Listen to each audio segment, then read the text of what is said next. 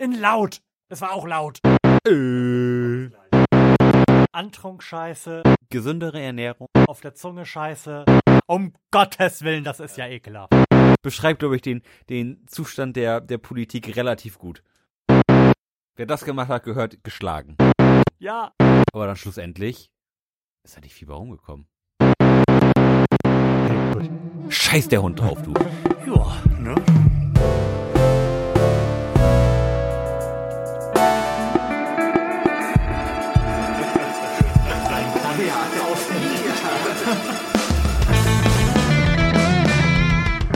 Herzlichen Glückwunsch zur 98. Ausgabe des Florian Primel Podcast, live von einem sehr dunklen Ort. Denn entgegen des Popular Belief war diese Raumsonde nicht unbemannt und für euch sitzen jetzt gerade auf der dunklen Seite des Mondes in einem ziemlich kalten Kasten vor den Mikrofonen Lars Holscher Und Florian Primel. und erzählen euch, was so im letzten Jahr abgegangen ist. Wir haben uns gedacht, das wäre es der einzige Ort, von dem man akzeptabel Mit ausreichend Abstand auf, auf das Jahr 2018 zurückschauen kann. Genau. Die Chinesen haben, war, war es noch im letzten Jahr oder war es direkt zu Anfang diesen Jahres?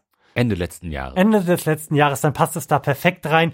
Endlich mal, ohne dass das hier irgendjemand mitbekommen hätte, bevor es passiert ist, eine Raumsonde auf die der Erde abgewandte Seite des Mondes geschickt. Hast du das vor, davor Nein, ich habe davon nichts mitbekommen und habe dann nur nachgedacht, als es hieß, ja, alles hat geklappt äh, und, und so aufwendig war es, Doppelpunkt. Ja, Äh, das war wirklich wahnsinnig viel Aufwand. Somit auch ein, ein Satelliten für die Ko. Kommunikation in den Mondorbit schicken, das, weil sonst kann man schlecht mit der Rückseite des Mondes sprechen. Mhm. Wahnsinnig aufwendig dafür, dass man da jetzt auf der Rückseite des Mondes ist. Aber die wollen ja auch noch mal mit Menschen hin, ne? warum auch nicht? Ist halt dunkel, braucht man Taschenlampen. Wobei, da, da frage ich mich ja, ist es, ist es da wirklich so richtig dunkel wie, wie, ein- wie ein Bärenarsch, sag ich mal, oder ist, oder ist es da trotzdem so ein bisschen, bisschen hell? Weil man ist ja schon, Das ist eine sehr gute Frage. Wenn die Sonne drauf scheint, ich weiß nicht, ist es physikalisch möglich, dass die Sonne drauf scheint? also, Muss, muss ja, natürlich, muss ja. Es gibt ja sowas wie eine Sonnenfinsternis. Was bedeutet, dass die Sonne zumindest irgendwann mal jetzt die Rückseite des Mondes bescheint, sonst, sonst wird's ja nicht funktionieren. Ja, das macht unheimlich viel Sinn, das stimmt. Außerdem haben wir das in der zweiten oder dritten Futurama-Folge gelernt. Dass es dann, dass irgendwann die Sonne dahin scheint, wo es dunkel ist und es dann da vielleicht sogar warm wird, wobei ich das nicht glaube. Hm. Aber so war es in Futurama. Ich erinnere mich dunkel. Stimmt, und, und, und es ist ja nur so, dass wir immer dieselbe Seite vom Mond sehen. Genau. Also wir als Erdbewohner. Also war das damals schon bei Pink Floyd Blödsinn. Das ist gar nicht The Dark Side of the Moon, sondern einfach nur die, Die, Weg- andere Seite des Mondes. die Wecke-Seite. Aber ähm, genug der Blödelei. Lars und ich wo wollten gerade eigentlich so ein bisschen Vorgespräch führen, aber haben uns dann gedacht, wir steigen direkt ein. Also, wir packen in einem hoffentlich epischen Beerly Yearly Recap alles, was uns so ähm, über den Weg gelaufen ist an Nachrichten, an Persönlichem aus dem letzten Jahr mal zusammen und schauen mal, wie lang diese Sendung denn so werden wird. Wir haben aber gerade schon festgestellt, dass wir einen Teil dieser Sendung praktisch gar nicht bestreiten können. Und das ist der Teil, ähm, der sich auf die Filme dieses Jahres bezieht. Ich habe das da einfach mal in meinem jugendlichen Leichtsinn in unsere Liste geschrieben, Filme, beste Filme des Jahres. Und sowohl Lars als auch mir ist einfach nichts dazu eingefallen. Also sehr wenig. Ich lag heute Vormittag schön in der Wanne, äh, wie sich das gehört, auch so zwei Stunden lang. Ähm, und habe dann Zeit gehabt, mal so darüber nachzudenken, was ist denn dieses Jahr oder letztes Jahr eigentlich so alles passiert. Und habe mir dann mal unsere Vorbereitungs äh, Google Doc Dokument angeschaut und habe hab dann gesehen, bester Film. Dann habe ich gedacht, boah, hast du dieses Jahr eigentlich irgendwas, irgendwas gesehen? Dann musste ich ganz lange überlegen. Dann ist mir nichts eingefallen. Dann habe ich gegoogelt, welche Filme denn dieses Jahr, welche Filme dieses Jahr erschienen sind. Und habe festgestellt, dass dieses Jahr eigentlich vollkommen ir irrelevant gewesen ist. Ähm, aber ich einige Filme, was heißt einige, glaube ich, drei, drei Filme gesehen habe, die ich auch irgendwie gut fand. Ähm, Mhm. Lass hören. das war zum einen äh, Three Billboards outside Ja, Ebbing, Missouri. stimmt. Der war sogar ziemlich gut. Mhm. Dann habe ich noch gesehen Deadpool, Mhm. also Deadpool 2. Der war auch äh, viel gut äh, Superhelden-Movie. Und dann habe ich noch gesehen Solo, der nicht, der nicht so gut war. ähm, den ich auch bis heute tatsächlich noch nicht zu Ende geguckt habe. Ich habe ihn mir auf Blu-ray gekauft, weil ich ihn schon irgendwie im Kino nicht Mhm. nicht sehen wollte, hab, hab ihn mir dann auf Blu-ray gekauft und bin dann mehrfach eingeschlafen, hab, hab's jetzt erstmal aufgegeben und gedacht, vielleicht probiere ich irgendwann anders nochmal. Oh, dann haben wir was gemeinsam, wobei wir, glaube ich, noch weniger von dem Film gesehen haben dann als du. Wir haben ja sowieso wenig Zeit gehabt, das Jahr über, insbesondere zu den Endteil des Jahres, haben aber dann irgendwann auf Amazon Prime Solo gekauft. Ich weiß, nee, geliehen. Und nach ungelogen weniger als fünf Minuten da gesessen und uns gedacht, "Ah, was soll der Scheiß? Also müssen wir jetzt unsere wenige, wenige wertvolle Freizeit für so einen Scheiß opfern? Nee, komm, mal aus den Mist. 3,99 Euro hin oder her. Ja. Ja, ich, also mir sind auch so einige Filme jetzt verreckt irgendwo, als äh, Black Friday war, war ja bei Amazon auch groß was her und ich hab habe dann so großmütig, wie, wie ich bin, gesagt, ach, holst dir, leist dir mal ein paar Filme, die, die, die sind ja 30 Tage gut, das schaffst du schon. Da habe ich mir diver Böser Fehler. diverse Filme geliehen und diverse Filme nicht geguckt. Ich habe ähm, nicht geschaut, ähm, hier diesen Film von Steven Spielberg, den neuen, mit der virtuellen Realität, Re Ready, Ready Player, Player. One. Den Alter. habe ich nicht gesehen. Also, wir haben Ready Player One gesehen Mhm. und auch das ist ein, aus meiner Sicht ein unfassbarer Haufen Scheiße. Nichts ergibt irgendeinen Sinn. Die Handlung, die da passiert, passiert nur, also offensichtlich nur, weil sie jemand so in das Drehbuch geschrieben hat. Also da führt nichts zum anderen. Es ist im Grunde so, wie wenn ein Vierjähriger, nein, ein Vierjähriger nicht, aber ein Zehnjähriger einen Schulaufsatz schreibt und einfach nur alle Sätze mit und verbindet. So, jetzt passiert das, dann passiert das, dann passiert das. Wie unbefriedigend. Ja, wirklich sehr. Ähm, den, den wollte ich aber tatsächlich auch ganz gerne nochmal sehen. Ähm, Ja, schade, dass ich dir das ja, quasi schade, habe. schade. Ähm, und was habe ich noch verpasst? Habe ich schon vergessen. Keine Ahnung. Aber jetzt, wo du sie gerade genannt hast, ist mir tatsächlich noch ein bisschen was gekommen. und zwar, Ähm, schieß los. Ich wollte nur sagen, dass ich Three Billboards Outside Ebbing, Missouri auch gesehen habe Mhm. und den für auch sehr, sehr gut halte, aber er hat mich jetzt nicht so weggeflasht, emotional zerlegt und wiederhergestellt, wie ich das eigentlich erwartet hätte, nach dem, was ich so da, davon gehört Mhm. habe, nach Kritiken und dem wahnwitzigen Trailer. Ja. Also ohne Zweifel ein sehr guter Film, aber äh, nicht auf dem Niveau, wie ich es gedacht hätte. Ähm, dann haben wir I, Tonya gesehen. Ja. Ist ja der- auch so ein Oscar-Kandidat gewesen. Der hat mir sehr gut gefallen. Auch nicht auf einem spitzen Niveau, aber schon ein sehr unterhaltsamer und nicht vollständig trivialer Film. Mhm. Ich will aber, da wir ja, wie wir schon mehrfach im Podcast bewiesen haben, nicht die ausgewiesenen Profis äh, in Sachen Film sind, auf die ausgewiesenen Profis in Sachen Film hinweisen.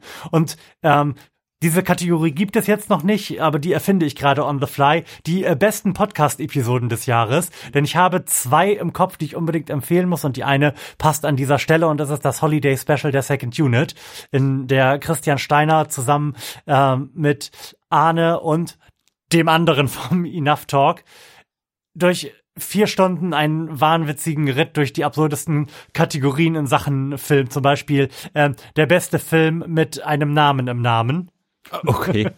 ähm, veranstaltet. Und das ist wirklich wahnwitzig unterhaltsam. Also kann man machen. Drei Leute, die ausgewiesene Profis in Sachen Film sind und äh, in der Lage sind, ein On the Fly aus dem Stand, so wie man sie hört, für 40 Filme zu begeistern. Man kommt gar nicht mit, mitzuschreiben so schnell. Also, wenn man mal wissen möchte, was man in diesem Jahr alles nicht geguckt hat und unbedingt sehen muss, dann äh, empfehle ich das Holiday Special der Second Unit. Sehr gut. Kommt in die Show Notes. Hast du denn dieses Jahr eine schöne Serie gesehen? Denn da habe da hab ich mir hier noch äh, zwei, zwei Serien aufgeschrieben, die für mich noch dieses Jahr erfreulich waren. Wir haben es wirklich noch nicht mal geschafft, die neue Staffel Legion oder die neue Staffel Westworld zu schauen. Von daher kann ich zu denen schon mal nichts sagen. Wir haben jetzt Better Call Saul bis zum aktuellen Stand geschaut und haben dann aber wieder zum Ende des Jahres hin, als alles anstrengend war und wir nicht auch noch emotionale Zerrüttung durch harte Dramaserien gebrauchen konnten, uns auf eher leichte Sachen kapriziert. Und ich muss sagen, ich kann FS4 Family uneingeschränkt empfehlen. Hab, hab ich's nicht gesagt? Hast du's nicht gesagt? Ich hab's gesagt. Ich glaube, die erste Staffel haben wir noch vor dir geguckt. hör doch auf. Und Ach, bist hör du doch irgendwann auf. eingestiegen. Hör doch auf. Also FS4 Family, eine äh, Cartoon-Serie, die in den 70ern spielt und äh, wenn man denn so will, ein ähnliches Szenario wie Married with Children aufmacht. Ein wahnwitzig frustrierter, mit 40er Vater dreier Kinder, ähm, mittelmäßig erfolgreich und ist im Wesentlichen damit beschäftigt, darüber zu fluchen, wie denn seine Situation so ist. Sehr, sehr unterhaltsam. Sehr lustig. Im englischen Original noch lustiger als auf, auf Deutsch. Der, der Familienvater wird von Bill Burr synchronisiert, der seines Zeichens äh, ein englischsprachiger Comedian ist. Mit wahnwitzig, äh, wahnwitzig lustigen Specials auch auf Netflix zu sehen. Also das ist auf jeden Fall auch eine Empfehlung wert. Ähm, meine Serie des Jahres war Altered Carbon auf Netflix. Ja, haben wir angefangen. Ich weiß, die, die, die, hat- die hat euch nicht so ge gekriegt, aber das war voll so mein, mein Style irgendwie, so, so ein bisschen Dystopie mit so diesem Blade Runner Charme irgendwie, das war total super gemacht und von vorne bis hinten echt eine, eine spannende Serie. Ähm, Westworld Staffel 2 fand ich auch überragend, oder ist es schon Staffel 3 gewesen? Ich weiß es gar Nein, es war Staffel 2, wenn Ähm, mich nicht alles täuscht. nicht. Das war auf jeden Fall auch überragend und ganz großes Kino. Ähm, es ist ja, soweit ich das verstanden habe, auch das Zugpferd für ähm, für nach Game of Thrones. Hm, okay. Das heißt, wir können damit rechnen, dass das noch eher etwas länger läuft Das und nicht irgendwie wäre auf drei Staffeln ausgelegt ist oder so. nee, also das ist glaube Ah. ich so so gedacht, dass das quasi jetzt die die Zeit für nach äh, Game, Game of Thrones bei HBO irgendwie füllen Ah, soll. cool, okay. Ah, Dann, dann bin ich aber ganz, ganz erleichtert. Dann kommt ja bestimmt noch eine ganze Menge und ich kann mich dann möglicherweise im nächsten Jahr darüber freuen, einfach mal Staffel 2 und 3 weg, wegbingen zu können. Mhm. Das finde ich sowieso super, wenn man Serien aus den Augen verliert und dann feststellt, oh, jetzt habe ich ja gleich vier Staffeln zu gucken. Ja. Fantastisch. Das sind die goldenen Zeiten. Oder wenn man eine, eine Serie neu entdeckt hat und man, man schon irgendwie sechs Staffeln zu gucken hat. Das ist immer schön, das stimmt. Ja, Better Call Saul fand ich auch super. Fa- Fand ich sogar teilweise fast auch besser als, als Breaking Bad, weil es irgendwie so Charakterentwicklung mäßig noch, noch intensiver war. Das war, oder ist, ist eine richtig tolle Serie. Also das, die, die kann ich auch nur empfehlen. Wer das Breaking Bad Universum mag, der soll sich bei Better Call Saul anschauen, falls er es noch nicht getan hat. Ist jetzt mittlerweile auch auf Ich glaube, vier das, ich Staffeln. glaube, das hat jeder getan, der irgendwie Es- also in ich- Breaking Bad steckte. Ich kenne ganz viele, die ähm, Better Call Saul angefangen haben, so äh, als die erste Staffel waren, es irgendwie nicht so geil fanden und dann irgendwie aufgehört haben. Ähm, kann ich auch zum Teil nachvollziehen, weil so der Charakter irgendwie so ganz anders war, als er in Breaking Bad gewesen ist. Die erste Staffel auch noch relativ seicht war und noch so ein bisschen auf diesem Slippin' Jimmy da rum, rumgeritten ist, wo er da der Anwalt war, der immer Le- Leute verarscht hat so. Ähm, aber das entwickelt sich jetzt echt dramatisch und wird eine ganz tiefe Geschichte. Also sehr, sehr empfehlenswert. Dem habe ich nichts hinzuzufügen, ist wirklich super.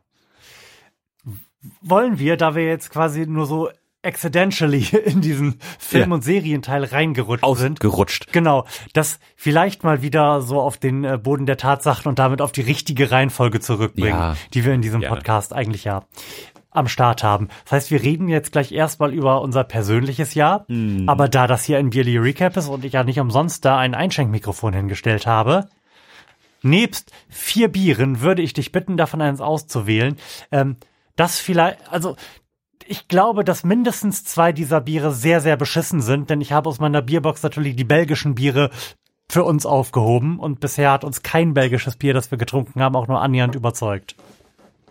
Ja, sehr gut. Dann würde ich sagen, fa fangen wir doch direkt hier mit einem Bel vermutlich belgischen Kirschbier an. War, warum kippen die immer Früchte in ihr Bier? Das Mor- ist so ein Mor- Subit. Bullshit. Mord, Mordsubit, Krieg Lambitsch. Äh, zumindest ist, ist es eine sehr kleine Flasche, das, das kommt uns schon mal zugute.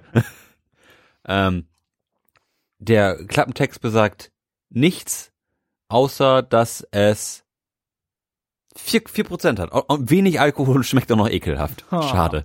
Okay, mach doch einfach mal unsere Gläser vielleicht prophylaktisch nicht ganz so voll, auch wenn es eine kleine Flasche ist. Wir haben gar keinen Öffner, oder? Doch, wir haben hier eine Wasserflasche. Sehr gut. Der Mann weiß sich zu helfen. Ich konnte ja ganz, ganz lange Bier nur mit einem Bieröffner aufmachen, ne? bis ich gelernt habe, das mit einem Feuerzeug zu tun, war ich bestimmt Mitte 20. Ja. Ich musste immer einen, einen Öffner bei mir tragen. Du hast doch immer einen an, an deinem Schlüsselbund gehabt, ne? Richtig. Aus genau diesem Grund. Wobei sich, glaube ich, andersrum verhält. Ich habe irgendwann mal einen von meinem damals besten Kumpel geschenkt bekommen und seitdem hatte ich halt immer einen, weshalb nie, Lars rümpft schon die Nase, die Notwendigkeit für mich bestand, kein, äh, mein Bier mit was anderem zu öffnen. Bah, das riecht ja ekelhaft. Oh, na, das, Boah. Das wird wieder so ein Kirschprosecco sein. Was, was ist denn die Frucht, die die da reingekippt haben, widerwärtigerweise? Und in ihrer grenzenlosen Unfähigkeit und ihrer ach, Despektierlichkeit dem Bierbrauen gegenüber? Tja, das kann ich ja nicht sagen. Es sind, es, es, ich, ich sehe nur Kirschen darauf, von daher würde ich sagen, es sind ausschließlich Kirschen. Schöne Geräusche am Mikrofon. Wir könnten jetzt nachgucken, auf welchem Mikrofon das Ach, ist. weißt du. Ach ja, es ist so selten. Ja, also es riecht, es riecht auch wieder mal nicht nach einem Bier. Das Nee, wird es- wieder so ein riecht- widerwärtiger Kirschprosecco sein. Es riecht absolut ekelerregend, das muss man, also ich bin sowieso kein Fan von Kirschen in, in irgendeiner Form, abseits von pure Kirschen. Kirsche. Also ich, ich finde alles, Du, was, also du stehst der Weiterverarbeitung der Frucht Kirsche kritisch gegenüber. ja, das, man könnte sogar sagen, ich, ich lehne sie komplett ab. Nee. Also auch nicht Kirschmarmelade. Nein, so. nein, also gar nichts. Also Wirklich gar nichts, au- außer Kirsche so zu essen. Ja, dann Prost, ne? Ja, Prost. Das hat mal gut funktioniert.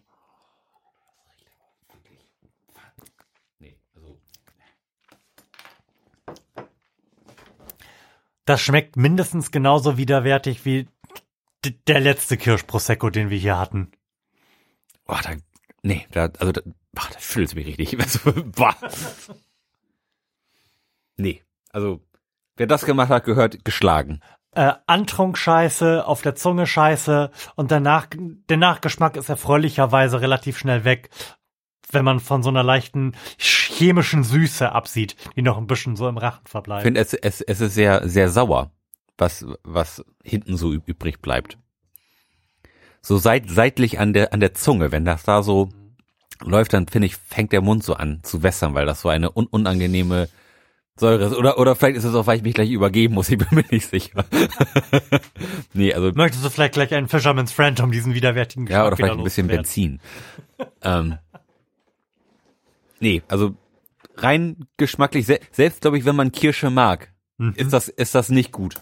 Ich habe auch nicht den Eindruck, dass das nach Kirsche schmeckt, sondern nach irgendeiner Art von komischem Kirscharoma, was ursprünglich mal vielleicht für Brause für Kinder oder so gedacht war. Mhm. Ja. Vielleicht haben die auch einfach so Brausebonbons mit Kirschgeschmack, die auch noch nie eine Kirsche gesehen haben in Wirklichkeit, in ihr Bierfass reingekippt und verkaufen uns das jetzt als wahnwitzig geniale Kreation. Ich weiß es nicht. Ja, also um es mal zusammenzufassen, es ist ein beschissenes Bier, es ist ein beschissener Prosecco und es ist auch ein beschissene ähm, Kirschbrause. Also es kann es kann nichts. Ja. um das mal zusammenzufassen, wirklich. Also Ja, dieses Bier bekommt von uns einen Punkt. Ohne jeden Zweifel. also fängt es gerade nicht schon bei null an? Oder kriegt den einen Punkt, weil es flüssig ist? weil es flüssig ist und 4% hat. Wobei selbst 4% ist ja eine Beleidigung für ein dermaßen widerwärtiges Getränk. Ja.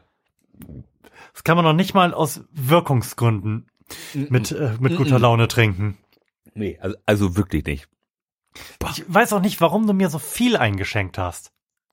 Normalerweise bin ich da ja recht dankbar drüber, aber in diesem Falle. Ah, Da, da kriegt man wirklich ein bisschen Schmerzen bei, ne? also wenn ich jetzt keinen neuen Teppich hier hätte, das Studio hat nämlich einen neuen Teppich, der ein, die, ein wirklich schöner Orientteppich. Und das erhöht die Studioness des Studios auf jeden Fall um mindestens 50 Prozent. Mehr. Also ich viel bin wirklich mehr. ganz begeistert. ja. Der war bei Zurbrücken im Angebot. Da hat deine Frau mir schon erzählt. Den habe ich im Katalog gesehen und ich habe ja schon ganz, ganz lange auf so einen orientartigen Oma-Teppich geschielt. Ja. Aber die sind halt einfach viel zu teuer. Ja, genau. Und ähm, wir, wir schielen ja auch schon, ich, wir, ähm, meine Freundin und ich schielen auch schon seit längerem auf so einen Orientteppich und waren dann auch schon mal bei, bei Zurbrügge und sind dann immer irgendwie bewusstlos zusammengebrochen, als wir gesehen haben, was, was die kosten. Die sind wirklich wahnsinnig teuer, wenn man irgendwie so, ein, so einen echten haben will, da kostet ja so ein zwei Meter mal ein Meter 50, kostet ja schon gleich irgendwie 2000 Euro oder so. Ähm, aber jetzt haben wir auch so einen Laden bei uns in, in Delmenhorst gefunden. Der verhökert die auch relativ preisgünstig. Das sind da zwar nicht so, der, die sind dann nicht so schön wie der, den du hier liegen hast, aber die gibt's dann auch so in, in dreimal zwei Meter so für 250 Euro und die sehen auch ganz ordentlich aus. Hm. Wobei der, den ich hier liegen habe, das ist jetzt noch ganz, ganz weit davon entfernt, so ein Original ja, klassischer Orientteppich zu sein. Der ist auch viel zu dünn. Also das hat auf jeden Fall die Klangeigenschaften dieses Raumes verschlechtert, dass ich den jetzt hier hingelegt habe. Zu Ungunsten des anderen Teppichs, der vorher da war. Ich stelle gerade fest, dass äh, ich die Gitarren, die hier noch länglich in diesem Raum stehen, überhaupt gar nicht äh, abgedämmt habe und das die ganze Zeit nachklingt, wenn man hier spricht. Man hört das so ganz leise. Ich werde das gleich mal eben tun. Aber es sind bald auch nicht mehr so viele Gitarren da. Ich habe jetzt zwei bei eBay reingestellt. Oh, welche, welche sind denn zu veräußern? Also, wenn ihr bei eBay.de über eine Ovation-Kopie von Applause mit äh, Cutaway und Tonabnehmer stolpert, dann äh, kauft ihr bei mir. Und das gleiche gilt für eine etwas abgegrabbelte Fender Squire in schwarz. Sehr gut. Und was? Die müssen auf jeden Fall weg. Ja, du hast einfach zu viel Gitarre. Mhm. Ja, kenne ich. Und es sind ja auch oben auf dem Dachboden noch zwei. Mhm. Da ist ja die Framos noch, die wir gerne auf Festivals mitnehmen. Ja. Weil sie im Grunde Feuerholz ist. Und so eine zwölfseitige, von der ich auch überhaupt weder weiß, was für eine Marke das ist, noch wie sie klingt. Mhm. Weil ich, weil ich nie die Muße hatte, da mal zwölf neue Seiten drauf zu ziehen und sie zu spielen. Ja. Oh Mann. Vielleicht kommen die auch irgendwann nochmal zu eBay. Aber zurück zum Thema. Lars hat sein äh, Getränk erfreulicherweise jetzt schon äh, runtergeschluckt. Ja. Ich kämpfe noch ein bisschen damit. Lars, wie war denn so insgesamt betrachtet persönlich dein Jahr? Also das war eigentlich ein schönes Jahr. Ähm, es gab natürlich diesen einen herben Rückschlag mit meinem, als, als ich diese Herzgeschichte hatte. Ja. Ähm, die mir bis jetzt immer noch so anhängt, und so, wenn wenn es irgendwie darum geht, jetzt ein, ein verändertes Körpergefühl zu haben und das ähm, verfolgt mich immer noch und ich bin immer noch so ein bisschen spitzhörig, sag ich mal, was was mein Herz irgendwie angeht, ob, obwohl ja natürlich alle ähm, Untersuchungen gesagt haben, mhm. da ist alles in Ordnung, dieser dieser eine dieser eine Abend mit Herzrasen ist irgendwie eine Panikattacke oder sowas gewesen was auch immer, man weiß es nicht mit meinem Herz, ist aber alles in Ordnung. Aber du hast vorhin schon erzählt, dass du mhm. jetzt so eine leicht kauzige Hypochondrie entwickelst, ne? Ja, genau. Und das ist, ist natürlich unheimlich unangenehm. Ähm, so, und jetzt hat sich auch noch rausgestellt, ähm, dass, ich vermutlich auch ein, ein Holiday Heart hab. Ähm, das ist, wenn man Alkohol das trinkt. Das hast du dir doch, nein, das hast du doch wieder aus Reddit, oder? Nee. Das, äh, hast, das, das steht da hinter dem Exploding Head Syndrome, oder? nee, das äh, habe ich tatsächlich auch erst gegoogelt und bin dann ähm, damit zu meinem Arzt gegangen, hab, hab aber nichts gesagt in, und dann hat er das aber bestätigt, also dass es, dass es, also nicht, nicht mit dem Namen, aber dass es das halt halt gibt, dass Männer zwischen 20 und 35 relativ empfindlich auf Alkohol re reagieren können, auch mit einem, was heißt sehr stark, aber mit durchaus mit einem erhöhten Puls. Also wenn ich jetzt einen Schluck Alkohol getrunken habe, zum Beispiel ich habe ich hab einen Radler getrunken, was ja jetzt in alten Alkohol eigentlich nichts ist, hätte ich trotzdem irgendwie einen Puls von 110 gehabt oder so. Es ist jetzt nichts, was irgendwie lebensbedrohlich ist.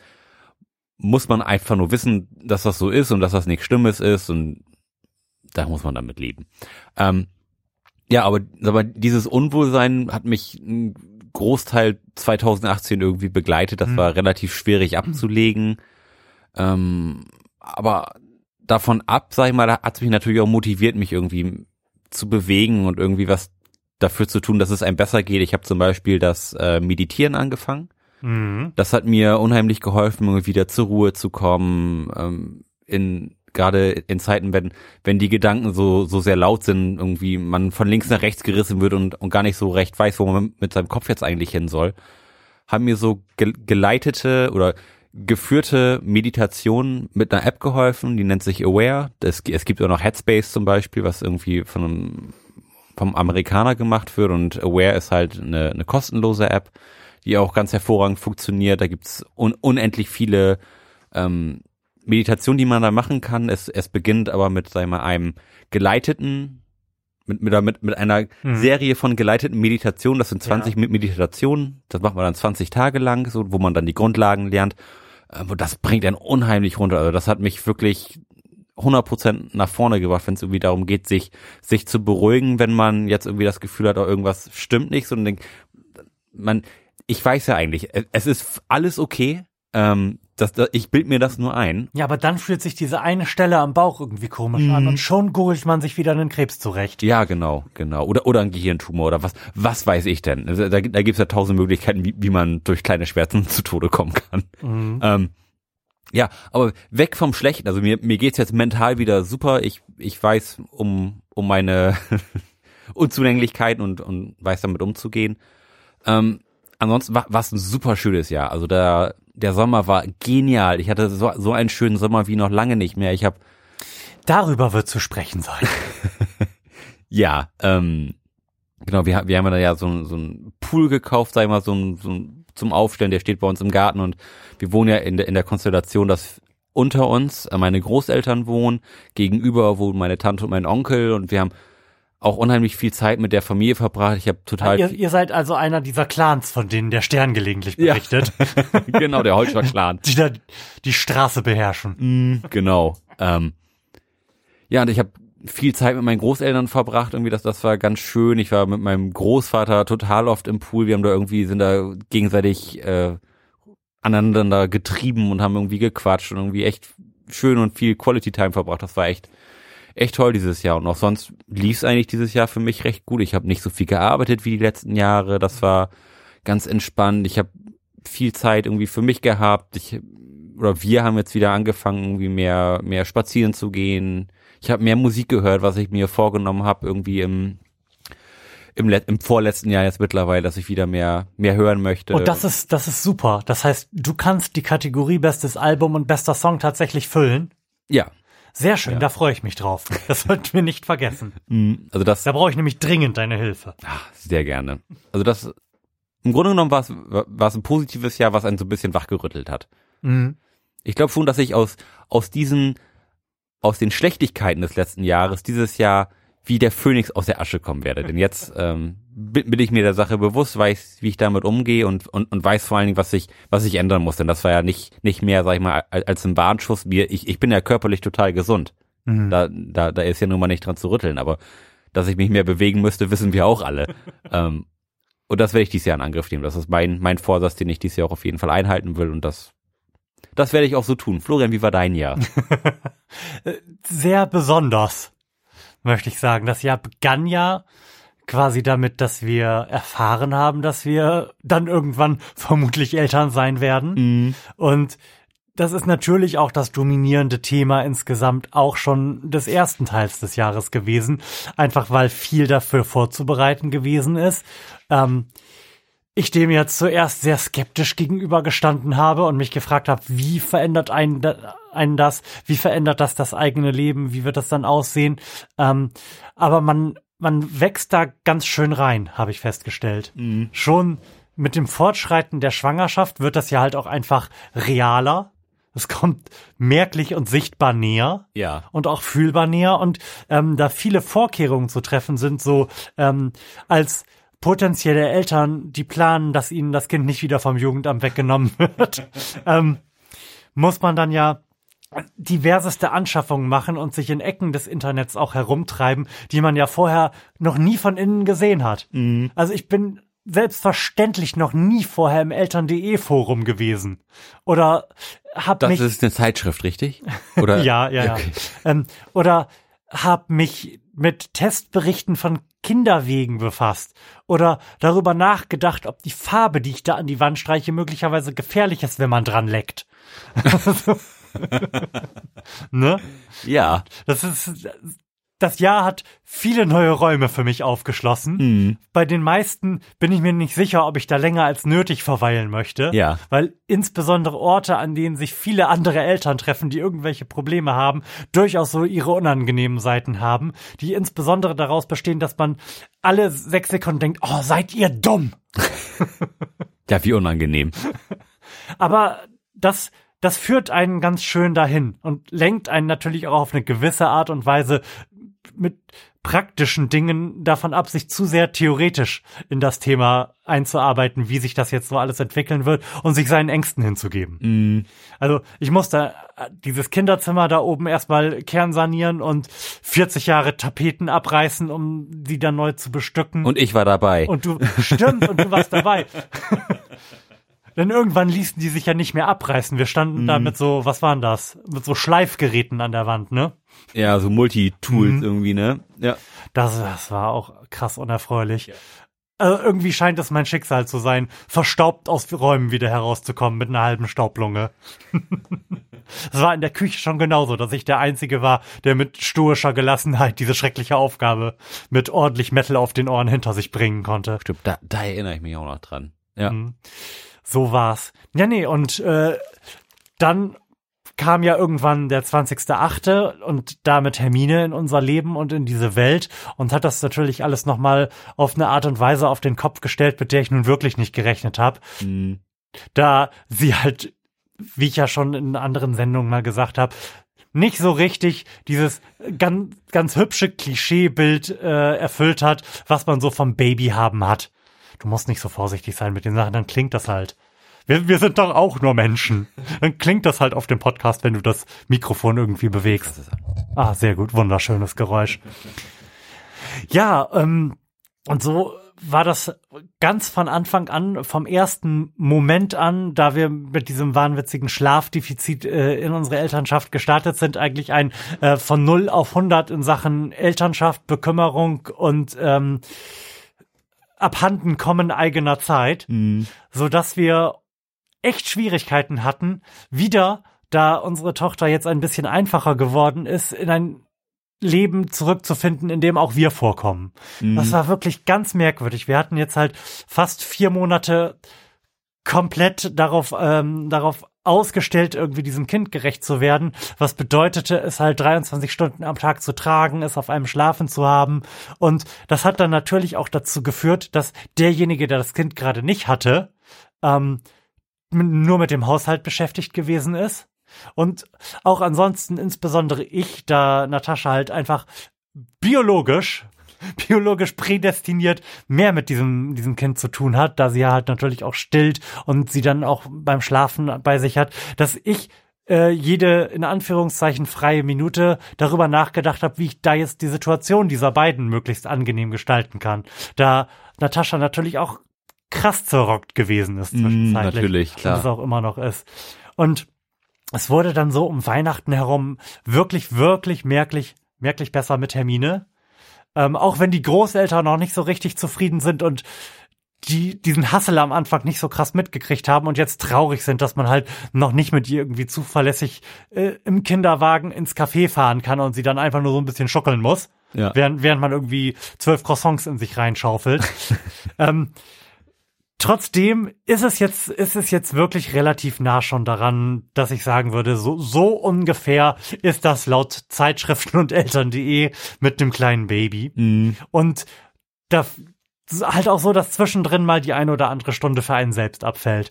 Und ich habe jetzt auch Urlaub und nach Weihnachten hatten Natascha und ich das beide, dass wir völlig überfordert damit waren, dass das Kind irgendwo anders geschlafen hat, auch schon zuverlässig geschlafen hat und man jetzt mal eigentlich was für sich tun könnte. Mhm. Wir sind da wirklich in so ein Loch gefallen, was ein bisschen dem ähnelt, ähm, in das man möglicherweise stolpert, wenn man gerade mit den Abiturprüfungen durch ist. Ah, ja.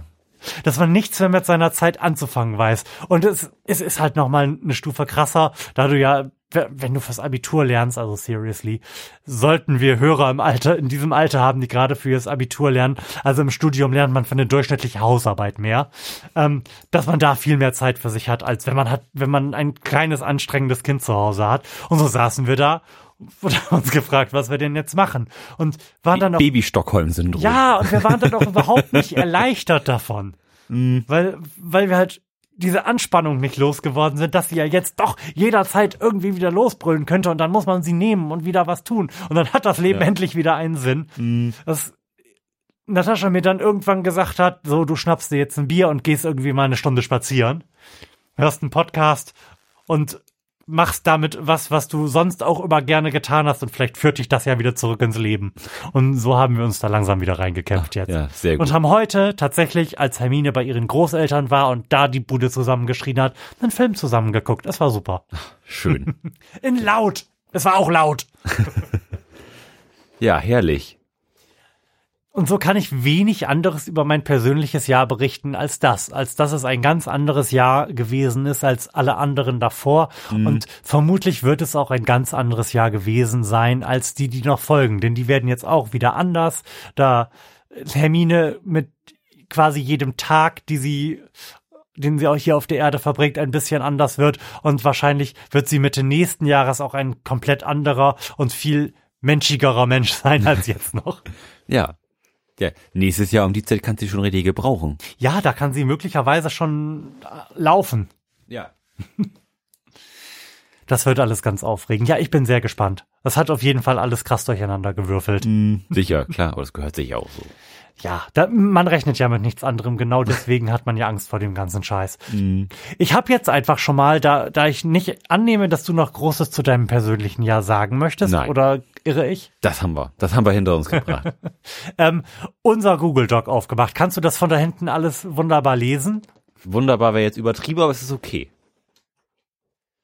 Da ah. unsere, unsere Liste beginnt und ähm, sie ist nur in ganz kleinen Teilen chronologisch, da wir das einfach nur alles da reingeworfen haben, was uns so eingefallen ist, aber beginnt tatsächlich am Anfang des Jahres im Januar mit der etwas schwierigen Regierungsbildung, die wir da ja hatten. Mhm. Zu der will ich gar nichts anderes sagen, als erinnerst du dich noch an die kurze Zeit, als der, der Scholz. Der, der, der Schulzzug. Nein, nein, nein, nein, nein. Da, da war der äh, Schulzzug schon längst gegen die Wand gekracht. Aber Martin Schulz war ja mal kurzzeitig SPD-Vorsitzender. Erinnerst ja, du dich? Da erinnere ich mich auch dran. Bis dann die, ähm, bis dann das Präsidium der SPD gemerkt hat, also das Präsidium, das oberste Gremium der ältesten Partei in Deutschland, hat, nachdem sie Martin Schulz einfach zum Vorsitzenden gemacht haben, festgestellt, das ist ja illegal. man, man muss da ja eine Ausschreibung er, machen, Wahlen und so weiter. Erschreckend. also das hätte man jetzt schon als, ähm, als erstes Zeichen für die krasse Inkompetenz, die da in Sachen SPD noch kommen sollte, deuten können. Wir haben das, doch, wir haben das auch getan, oder? Ja, also die SPD hat dies Jahr ordentlich Lack gekriegt. Sowohl von uns als auch von allen anderen. Ich gebe hiermit die Prognose ab, dass wir im Jahre 2019 die SPD irgendwann in einer Umfrage unter 10 Prozent sehen werden. Ich sehe da keinerlei Hoffnung. Meinst du? Da, das glaube ich nicht. Dafür, dafür gibt es doch zu viel alte Leute, die die, die, die SPD aus Tradition wählen. Aber die sterben weg, also das, das werden auch weniger. Die SPD ist doch praktisch Folklore, wenn man so möchte. ja, aber vielleicht setzt sich da auch da ja die Erkenntnis durch, dass Folklore zu wählen vielleicht jetzt nicht das Ziel der Wahl ist, wenn man eigentlich irgendwie Zukunft wählen, obwohl die alten Leute wählen nicht Zukunft. Nein. Apropos die alten Leute, ähm, was kommt jetzt? jetzt? Jetzt machen wir einen kurzen Schlenker zu einem Thema, das hier gar nicht drinsteht, aber eigentlich drinstehen müsste. Brexit. Ja. Ich wollte das nur kurz so als Bullshit-Fact reinwerfen. Wusstest du, dass wenn alle Leute no noch einmal so abstimmen würden, wie sie abgestimmt haben beim Brexit-Votum, ja. ähm, dass wir dann kein Brexit mehr hätten, wenn das jetzt passieren würde? Kannst du diese Aussage bitte noch einmal wiederholen? Wenn alle Leute nochmal genauso alle Leute, wählen? Gen genau, wenn alle Leute, die damals gewählt haben, äh, wieder wählen und die, die nicht gewählt haben, nicht wählen oder nicht abstimmen, ähm, wenn die alle nochmal genau die gleiche Entscheidung treffen, dann hätten wir jetzt keinen Brexit. Okay. Denn inzwischen sind genug alte Leute weggestorben, dass sich das Verhältnis zugunsten der Jungen gedreht hat und damit zugunsten der Remainers. Echt? Ja. Geil. Das war ja nur eine, eine sehr, sehr knappe Kiste. Ja. Und so ist es.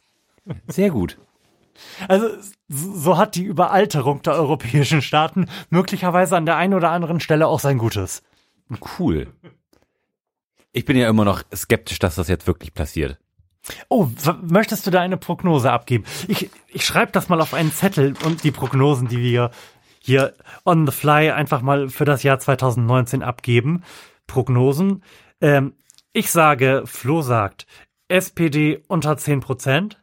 Ja. Und Lars sagt kein Brexit? Ja. Okay. Was soll passieren?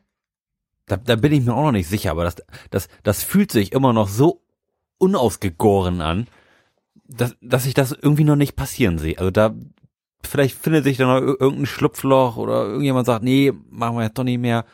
Keine, keine Ahnung, woher dieses Gefühl kommt oder oder oder wie sich das jetzt konkret noch bewerkstelligen lässt, dass man jetzt noch äh, aussteigt. Das lässt sich problemlos bewerkstelligen. Die können ja einfach zurückziehen. Der EuGH hat ja den quasi da den roten Teppich ausgerollt und gesagt, ja, die, die Verträge geben das her, dass ihr einfach sagt, nee, wir wollen nicht mehr.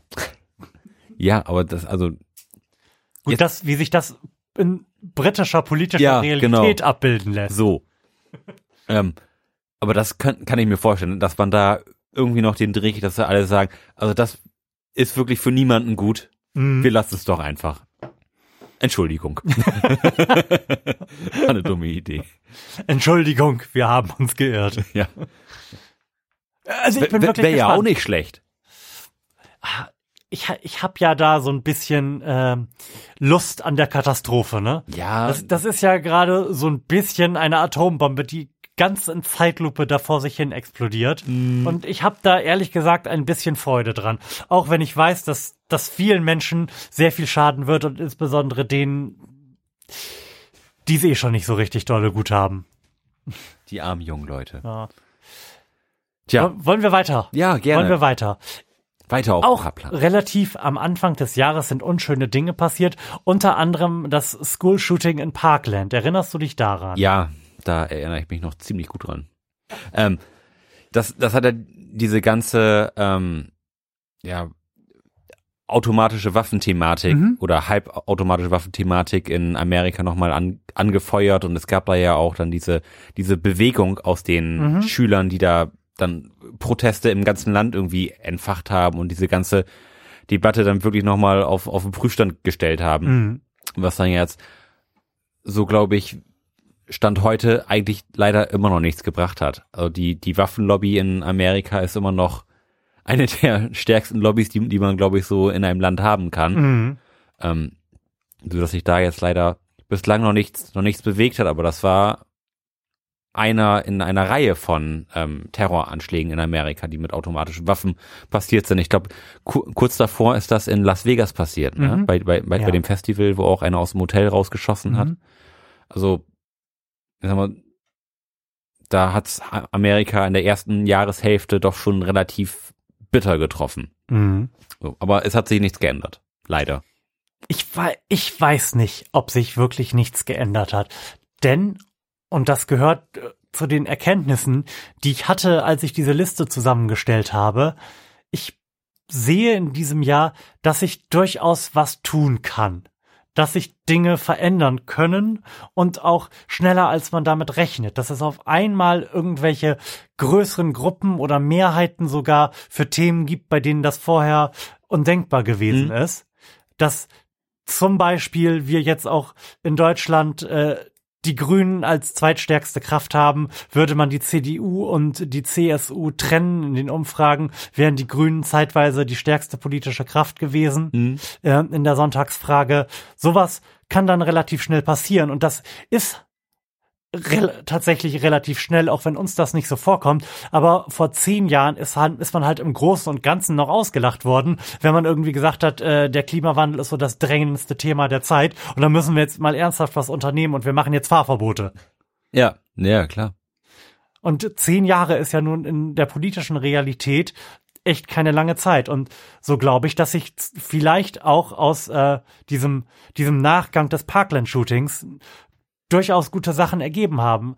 Denn es müssen sich ja gerade in Amerika nur Mehrheiten minimal verschieben, da Mhm. bei so einem Parteiensystem, so zwei Parteiensystem, die Swing States ja immer sehr hart umkämpft sind und es da auch oft knappe Kisten gibt. Vielleicht ändert sich bei den nächsten Wahlen Ja, was. Vielleicht wird es also- auch wieder Trump. Aber jede dieser, dieser Dinge, die großmedial stattfinden, und das war eine große Sache, die, denn wir haben sie sogar in Deutschland mitbekommen, ähm, können meiner Meinung nach irgendwas verändern. Ja, klar, also versteht mich nicht falsch. Also es, es hat sich eine Menge getan, es, es wurden auch, auch eine Menge Themen dieses Jahr angetreten und, und, und viel erste Schritte au- aufeinander zugegangen. Mhm. Ähm, was ich meine ist, dass sich konkret Ja, jetzt, klar. jetzt nichts geändert hat. Das, das, das Thema liegt, liegt jetzt auf dem Tisch und, und wird da vermutlich auch noch eine ganze Weile liegen Mhm. bleiben und auch immer wieder durchgeackert werden.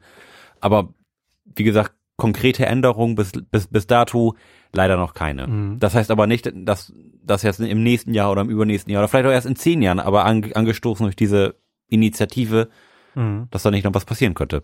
Und das Gesicht dieser Initiative ist ja im Wesentlichen Emma Gonzalez gewesen.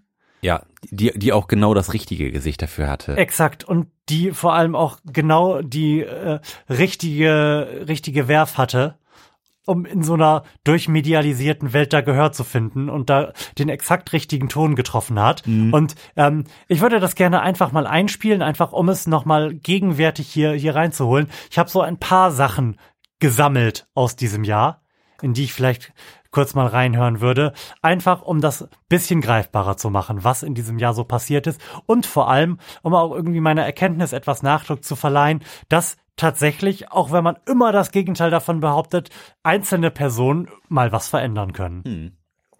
I read something very powerful to me today. It was from the point of view of a teacher. And I quote, When adults tell me I have the right to own a gun, all I can hear is, My right to own a gun outweighs your student's right to live. All I can hear is mine, mine, mine, mine.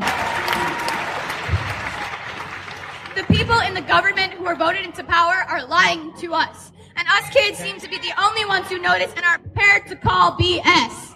Companies trying to make caricatures of the teenagers nowadays, saying that all we are is self-involved and trend obsessed, and they hush us into submissions when our message doesn't reach the ears of the nation. We are prepared to call BS. Politicians! Politicians who sit in their gilded House and Senate seats funded by the NRA telling us nothing could have ever been done to prevent this we call BS.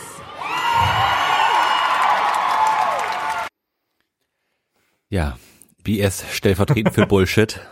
Und damit hatte das Ganze einen, einen griffigen Slogan. Mhm. Und das ist halt heute, heute einfach offensichtlich notwendig. Und ähm, ich finde es ganz schön, dass äh, etwas, was dieser Generation ja vorgeworfen wird, dass sie eigentlich nur irgendwie auf äh, Instagram unterwegs sind und damit beschäftigt sind, sich selbst darzustellen, jetzt quasi so für diejenigen, die diesen Vorwurf machen, als Boomerang zurückkommt. Mhm. Denn offensichtlich können die sich relativ gut selbst darstellen. Ja.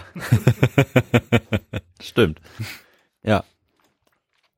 So, so habe ich so ein bisschen ähm, eine Positiv- und Negativbilanz in diesem äh, Google Doc aufgemacht und der Outcome des Parkland-Shootings ist halt tatsächlich einfach, dass sich da eine eine Bewegung gebildet hat, von der ich den Eindruck habe, dass sie vielleicht ein bisschen was an den äh, an den politischen Realitäten ändern wird können. Jetzt nicht sofort, aber über kurz oder lang. Ja, das sicherlich.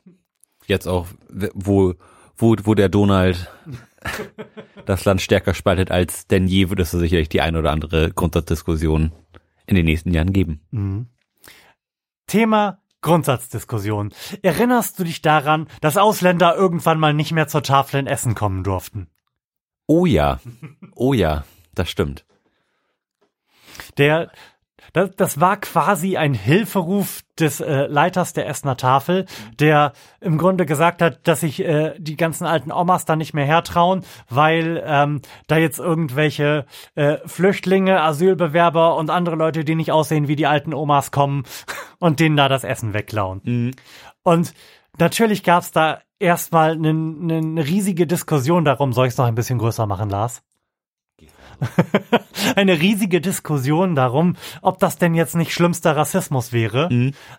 Aber ähm, da wir im Nachgang dieses Skandals und in der medialen Bearbeitung äh, Situationen hatten, in denen dann selbst Plasberg mal sowas gesagt Kann hat. Kann es sein, dass wir einen Milliardenüberschuss im Haushalt haben und äh, trotzdem ständig wachsende Tafelzahlen und Menschen, die dort anstehen, wenn sie denn noch anstehen? Genau deshalb bin ich der Meinung, dass es exakt das Richtige war. Offensichtlich findet man mit sozialen Themen nur noch Gehör, wenn man irgendwie Ausländer dran bindet. ja. Unpraktisch, dass es äh, so weit kommen muss, aber ja, völlig richtig. Es, es, es gibt so viel Geld und dann müssten sich immer noch Vereine oder äh, private Organisationen mhm. wie die wie die Tafel da, darum kümmern, dass dass alle irgendwie günstig zu essen bekommen. Ich meine, das ich möchte gerne in einem Land leben, in dem es sowas nicht geben muss. Und das mhm. ist, das ist völlig richtig, wie er, wie, wie er das gesagt hat. Ähm, Man weiß natürlich nicht, ob das jetzt irgendwie Kalkulation war, ob der Typ wirklich so klug war zu sagen, er bindet da, je, da jetzt erstmal Na, na. sich einen Rassismusskandal ans Also Bein, das- um damit Gehör zu finden. Das glaube ich nicht. Also, äh, das. Aber trotzdem war es der richtige Move. Es war in der Medienlogik Deutschlands war das einfach der richtige Move. Die hören ja sonst nicht. Ja. Ja. Aber hat, wie, wie ist das denn eigentlich ausgegangen? Das ist, das ist so ein bisschen für mich im Sommerloch untergegangen, meine ich. Mhm. Ähm, hat das, hat das jetzt, jetzt, jetzt irgendwas gebracht? Nee, oder? Hallo, der Mindestlohn ist jetzt bei 9,11 Euro. Für jede tatsächlich geleistete Arbeitsstunde. Hm. Also, da muss der Computer schon hochgefahren sein, wenn du, wenn du zur Arbeit kommst. Nee, ähm, natürlich hat sich auch da wieder nichts direkt konkret ergeben, aber auch da wieder, es gab diese Diskussion endlich mal und ich bin ja nun wirklich der Erste, der sich jeden Monat darüber aufregt, dass die Themen im politischen Feuilleton wieder die falschen gewesen sind und wir uns wirklich mal mit ernsthaften Dingen beschäftigen können und wir vielleicht mal eine Debatte über das Steuersystem oder überhaupt über die Zukunft der Arbeit oder meinetwegen und noch viel lieber über die Klimawandel haben sollten, statt äh, darüber, was wieder irgendein Ausländer irgendwo getan hat. Und von daher bin ich immer froh, wenn solche Themen dann tatsächlich mal irgendwie an der Ober, an die Oberfläche Hm. der, des Meeres der Öffentlichkeit gespült werden. Ja. Eigentlich schade, dass, dass es, es ist ein bisschen zu spät passiert. Das, das wäre eigentlich ein gutes Wahlkampfthema gewesen, wo, Mhm. wo man sich irgendwie ganz geil po positionieren hätte können. Aber für welche Partei, wen siehst du denn da? Also außer den Linken und die haben es sowieso immer als Thema. Ja, aber ich denke, dass gerade das wäre dann die Möglichkeit für, sag ich mal, auch die Linken, ne, ge Mhm. genau zum richtigen Zeitpunkt am richtigen Ort zu sein und sagen, wir, wir machen es doch schon seit Jahren. Hier, guckt uns doch an. Wir, Mhm. wir sind auch glaubwürdig mit dem, was wir sagen. So, Mhm. das das wäre eigentlich mega Zeitpunkt gewesen. Genau äh, den richtigen Zeitpunkt erwischt und vor allem auch den richtigen Ort, nämlich vermutlich irgend, irgendein Supermarkt, in dem es keine Ventilatoren im Sommer mehr gab, haben aber die Grünen, die ja nicht umsonst in den Umfragen im Moment dastehen, wie ich das gerade skizziert habe. Lars, du hattest den Sommer deines Lebens, ne? Erzähl doch mal. Ich fand's ziemlich katastrophal, muss ich sagen. Ich bin ja kein Freund von Temperaturen jenseits der 25 Grad Celsius und die hatten wir ja quasi vier Monate lang durchgehend. Ach, herrlich. Also das war Alter. wirklich, wirklich schön. Ich habe so viel Eis gegessen diesen Sommer. Also Lars, bist du, bist du sicher, dass das nicht vielleicht irgendwie mit äh, deinen Herzproblemen korrespondiert? nein. du dir jeden Tag zwölf Magnum reingedreht hast. Nein, das war vorher. Das war im Frühling. ähm, klar, also der, der Sommer war mega heiß. Also das war auch das, das erste Mal, dass ich jetzt aus, aus unserer nächsten äh, Umgebung gehört habe, dass, dass es Wasserknappheit gibt und dass man doch bitte aufhören soll, jetzt, jetzt seinen Rasen zu wässern, weil sonst das Grundwasser bald weg ist. Mhm. Das war schon, wo ich dachte, so, puh, das, also das habe ich jetzt, das hätte ich jetzt irgendwie aus Kalifornien erwartet, Mhm. sag ich mal, solche Nachrichten. Aber dass das einen in Deutschland auch so treffen kann, das war schon das erste Mal, dass, dass ich das zumindest wachen Auges so, so mitbekommen habe. Mhm. Und ich glaube, dass auch das wieder ganz wichtig gewesen ist. Denn ansonsten spielt das Thema Klimawandel nur eine untergeordnete Rolle in den Nachrichten, genauso wie, wie im politischen Feuilleton oder auf der ersten Seite der Bildzeitung. Und das liegt einfach daran, dass das hier ansonsten nicht stattfindet. Das war Klimawandel zum Anfassen. Genau, der Klimawandel ist nach Deutschland gekommen und zwar das erste Mal nicht in Form von Leuten, die hier Asyl und Schutz suchen. Mhm, genau. Nicht in Form von Klimaflüchtlingen, sondern tatsächlich in Form von Wetter. Der, und der, der, der Aufwachen-Podcast äh, sagt zu dieser Berichterstattung, die wir sonst über den Klimawandel haben, immer nicht hier, nicht wir. Mhm. Da wird dann darüber berichtet, wenn es denn mal berichtet wird, dass das ein Problem ist. Und dann werden Bilder von irgendwelchen Eisbären auf Schollen gezeigt, die zu klein geworden sind. Mhm. Aber wir haben ja nun mal keine Eisbären, also haben wir ja auch kein Problem. Und das hat sich, glaube ich, in diesem Jahr geändert. Mhm. Da, dass man in Deutschland ähm, mitbekommen hat, dass das auch hier stattfinden wird. Ähm, ich habe noch so ein bisschen was dazu gesammelt, dass ähm, dass er auch jetzt hier in unserer, in unserer nächsten Umgebung angekommen ist. Und das erste, was mir dazu eingefallen ist, waren, dass wir auf Mallorca Überschwemmungen hatten. Ja. Auch das habe ich äh, quasi über Bande am eigenen Leib erfahren, nämlich über Handyvideos meines Schwagers, der zufällig zu genau dieser Zeit mit seiner Familie da war. Ja, und, und, äh, etwa, glaube ich, eine Woche nach uns. Genau. Und äh, dessen, dessen Brücke zu seinem Ferienresort sich im äh, Zuge dieser, dieses Urlaubs einfach mal in einen reißenden Fluss verwandelt hat. Ja. Die einfach untergegangen ist. Und ähm, für den Deutschen ist ja auch immer wichtig, wie sich das denn am Ende auf dem Konto darstellt. Und ich habe die relativ interessante Information gefunden, dass äh, die ökonomischen Schäden, die so Naturkatastrophen, und die werden ja nun bewiesenermaßen durch den Klimawandel mehr in den letzten 20 Jahren sich quasi verdoppelt haben gegenüber den Schäden, die in den 20 Jahren davor durch Naturkatastrophen verursacht wurden. Ich finde 2,9 Billionen Dollar jetzt auch nicht besonders viel, muss ich sagen. Für Schäden durch Naturkatastrophen in zehn Jahren. Ja, ich meine, das ist, das ist ja nicht, das ist ja lange nicht der Wert von Apple. Wie ist denn der Wert von Apple jetzt? Nein, Apple ist, äh, hat Apple nicht vor kurzem irgendwie die eine Billion Dollar Marke genommen? Also Apple, Apple ist im Moment abgestürzt und ich weiß nicht, ob du diese witzigen Vergleiche dazu gelesen hast. Also Apple ist um ein Facebook abgestürzt gerade. Also Apple hat den We- Wert von Facebook verloren und nebenbei bemerkt, den, hat als Verlust der letzten Wochen den 26-fachen Wert der Deutschen Bank. Das sind so Dimensionen komplett absurd. Wahnsinn, ne? Ja, abgefahren. Aber sei es drum, der Sommer 2018 war in weiten Teilen Mittel- und Nordeuropas einer der heißesten aller Zeiten und auf jeden Fall war es in Deutschland der heißeste und vor allem auch der trockenste Sommer aller Zeiten, also seit Beginn der Wetteraufzeichnung. Ähm, Re Regen fand, fand ja nicht statt. Ja. Also, und ich sag mal, für mich war was natürlich ein schöner Sommer. So, äh, schönes Geräusch. Ähm, für mich war es war was ein schöner Sommer, weil ich natürlich auch in klimatisierten Umgebungen arbeite. Uns, unsere Firma hat eine geile Klimaanlage, das war immer perfekt temperiert. Wenn ich jetzt zum Beispiel an meinen Schwiegervater denke, Mhm. der ist Maurer. Die arme Sau Mhm. war den ganzen Tag draußen in der sengenden Hitze und hat irgendwelche Treppen gemauert, irgendwelche Mauern gemauert oder sonst irgendwelche Scheißarbeiten auf den Knien bei 35 Grad gemacht Mhm. und hat vermutlich 47 Liter am Tag getrunken. Ähm, dass, dass das sicherlich nicht schön war und dass das nicht der Sommer seines Lebens war, Mhm. das kann ich mir sehr gut vorstellen. Und da wird es auch vielen anderen so gegangen sein, denn die wenigsten haben ja irgendwie eine Klimaanlage auf der Arbeit Mhm. wenn man dann irgendwie im, auch sag mal, nicht körperliche Arbeiten zu, zu verrichten. Zum Beispiel unser, der Gitarrist von meiner Band, der arbeitet auch am, am Rechner in der Postproduktionsfirma in Hamburg. Auch schön, schöne große Fenster, äh, alles schön, aber keine Klimaanlage und dann schön bei 38 Grad am Rechner arbeiten.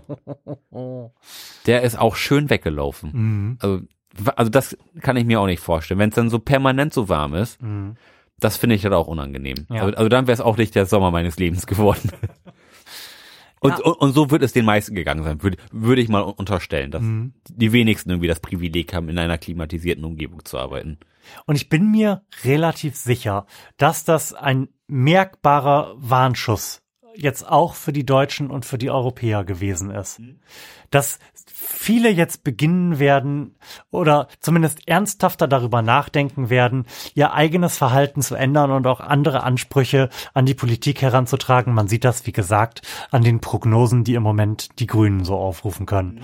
Aber selbst so Leute wie wir, die ähm, das Thema Klimawandel ja schon länger im Bewusstsein mit sich herumtragen und ja sogar mit missionarischem Eifer im Podcast drüber sprechen, haben ja jetzt, ich behaupte das jetzt einfach mal für dich an ihrem Konsumverhalten bisher nicht so wahnwitzig viel geändert, oder? Du meinst persönlich? Mhm, ich meine ganz persönlich. ähm, Ich bin ja, ich bin ja immer der Erste, der, der sagt, ja, das ist möglicherweise auch wichtig, persönlich was an seinem Verhalten zu tun, aber im Wesentlichen will ich doch, dass die Politik das regelt und dass die das gefälligst jetzt einfach verbietet mit dem Scheißautofahren oder was auch immer ich gerade verboten haben möchte gerne. ja. Silvesterböllerei übrigens sofort auch verbieten und Holzöfen auch, Punkt. Ähm, aber auch ich habe jetzt eingesehen, dass von der Politik nicht genug zu erwarten ist und dass ich selbst was tun muss, weil jede Änderung, die, die dazu führt, dass vielleicht ein bisschen weniger CO2 ausgestoßen wird, wird halt dazu führen, dass es vielleicht ein ganz, ganz kleines bisschen weniger schlimm wird. Denn es wird sowieso schlimm. Wir werden sowieso die zwei Prozent reißen und es wird schlimm. Aber vielleicht wird es ein ganz kleines bisschen weniger schlimm, wenn möglichst viele Leute nach so Aktionen wie in diesem Sommer das Gefühl haben, dass sie was tun müssen. Mhm. Und ähm, unser, ähm, unser wichtigster und bester Vorsatz für dieses Jahr und hoffentlich auch für die kommenden ähm, ist mal gewesen, jetzt stärker auf Fleisch zu verzichten. Das ist, glaube ich, neben dem Verzicht auf Flugreisen und, und äh, Kreuzfahrten so das Bedeutendste, was man an seinem Konsumverhalten ändern kann. Und ich kann stolz verkünden, dass ich in den, ah, wir haben damit schon ein bisschen vorher angefangen. Ich sag mal so, seit Weihnachten, glaube ich, ähm, im zweistelligen Grammbereich Fleisch zu mir genommen habe. Mm, das ist wenig. Wir haben, es, es war halt noch was da. Da musste ein bisschen Aufschnitt musste noch weg. Aber du warst, war auch bei uns frühstücken. Also vegetarischer Salami geht voll. Mhm, Kann ja, man machen. Mega. Habe ich heute auf Pizza draufgeschmissen. Dann habe ich geht in, auch klar. Habe ich in, geht geht absolut. Und dann habe ich so ein bisschen Schinken, weil der noch da war, mit in meine Gemüseröstis reingeschmissen. Ge geht auch mega. Also ja mehr als einmal die Woche Fleisch muss eigentlich nicht mehr sein. Und kann ich auch inzwischen zunehmend schlechter einfach mit meinem Gewissen vereinbaren. Ich habe wirklich weder den Anspruch noch den missionarischen Eifer, jetzt vegetarisch oder gar vegan unterwegs zu sein. Aber ich glaube, die Wikipedia würde sagen, ich möchte jetzt gerne Flexitarier sein. Ja, das stimmt. Wir sind gerade auf der Suche nach ähm, wiederverwertbaren Alternativen für so diverse Dinge, die man im Haushalt verwendet und eigentlich auch nur am Wegschmeißen ist, so wie ähm, Küchenrolle, das muss nicht sein, da gibt es irgendwie Alternativen mhm. für ähm, Backpapier, so den ganzen Scheiß. Wir wollen keine Alufolie mehr benutzen. Haben wir also direkt mal noch ein paar Tupperdosen angeschafft. Ja. Das, das ist alles Kleinkram, aber ich glaube, dass dass da das bei vielen auch. Leuten ein Bewusstseinswandel stattfindet. Und wenn Leute sowas tun, dann sprechen sie auch in aller, Regel, aller Regel darüber. Und dann denken andere Leute vielleicht auch wieder darüber nach. Und durch sowas entsteht dann halt auch am Ende des Tages irgendwo Druck auf die Politik. Und wenn er sich halt nur darin ausdrückt, dass die Grünen gerade bei 28 Prozent stehen. Mhm. Das tun sie nicht, aber das wäre schön. Ja, wir, wir haben auch so ein bisschen über unsere Ernährung nachgedacht und haben auch gesagt, wir, wir wollen nie irgendwie Vegetarier werden oder wir wollen auch um Gottes Willen kein, keine Veganer werden, mhm. weil das ist. Um Gottes Willen, das ist äh, ja ekelhaft. Das ist wirklich wahnsinnig viel Aufwand. Also Hut ab äh, denen, die das irgendwie so komplett durchziehen können und das auch und da auch auch so eisern sind, auch, auch wenn sie unterwegs sind, irgendwie darauf zu achten, nur vegan zu essen. Also das wäre das wäre kein kein Lebensentwurf für mich. Mhm. Aber wir wollen durchaus ähm, jetzt uns mal Gedanken darum machen, was wir ähm, an tierischen Produkten jetzt sag ich mal mhm. ersetzen können zu Hause. Irgendwie zum zum Backen irgendwie so gibt's ja Mandelmus zum Beispiel irgendwie statt statt Eiern. Mhm. Da, da gibt's ja Möglichkeiten, dass man irgendwie gewisse Produkte einfach ersetzt. Und das wollen wir jetzt mal so ein bisschen ausprobieren und mal, mal schauen, wie wie passt das denn für uns? Was, was lässt sich irgendwie mit relativ wenig Aufwand in unser Leben in, mhm. integrieren? Mhm. So, so zum Beispiel diese Salami, die ihr hattet, fand ich voll geil. Will, will ich jetzt auch beim nächsten Mal einkaufen, werde ich mir auch mal eine Packung vegetarische Salami holen, weil es einfach rein geschmacklich echt praktisch keinen Unterschied gemacht hat und auch rein optisch keinen Unterschied gemacht hat. Da kann ich sogar heimlich Fleisch essen, wenn ich, wenn, wenn, oder heim, heimlich kein Fleisch essen, wenn mhm. ich, wenn ich mich schämen würde, vegetarisch zu essen. So, das mhm. ist echt super und da, da gibt es mittlerweile so viel Möglichkeiten und so einen riesigen Strauß an an Möglichkeiten, sich irgendwie gesund und äh, auch gesund fürs Klima zu, zu ernähren und das ist mittlerweile so, so zugänglich wie, wie noch nie und ich glaube, das wird auch 2018 sicherlich noch besser werden und da kann ich mir durchaus vorstellen, dass ich mich da auch weiter drauf einstelle und auch mein Fleischkonsum noch ein bisschen zügel ab, obwohl wir sowieso wenig Fleisch essen. Ich habe dieses Jahr, habe ich, hab ich, hab ich dieses Jahr vielleicht einmal Fleisch gegessen. Mhm. So, also und, und wir haben jetzt den, was haben wir denn, den? Den fünften. Den fünften. Also habe ich, ja, einmal Fleisch gegessen in fünf Tagen. Das finde ich okay. Das, absolut.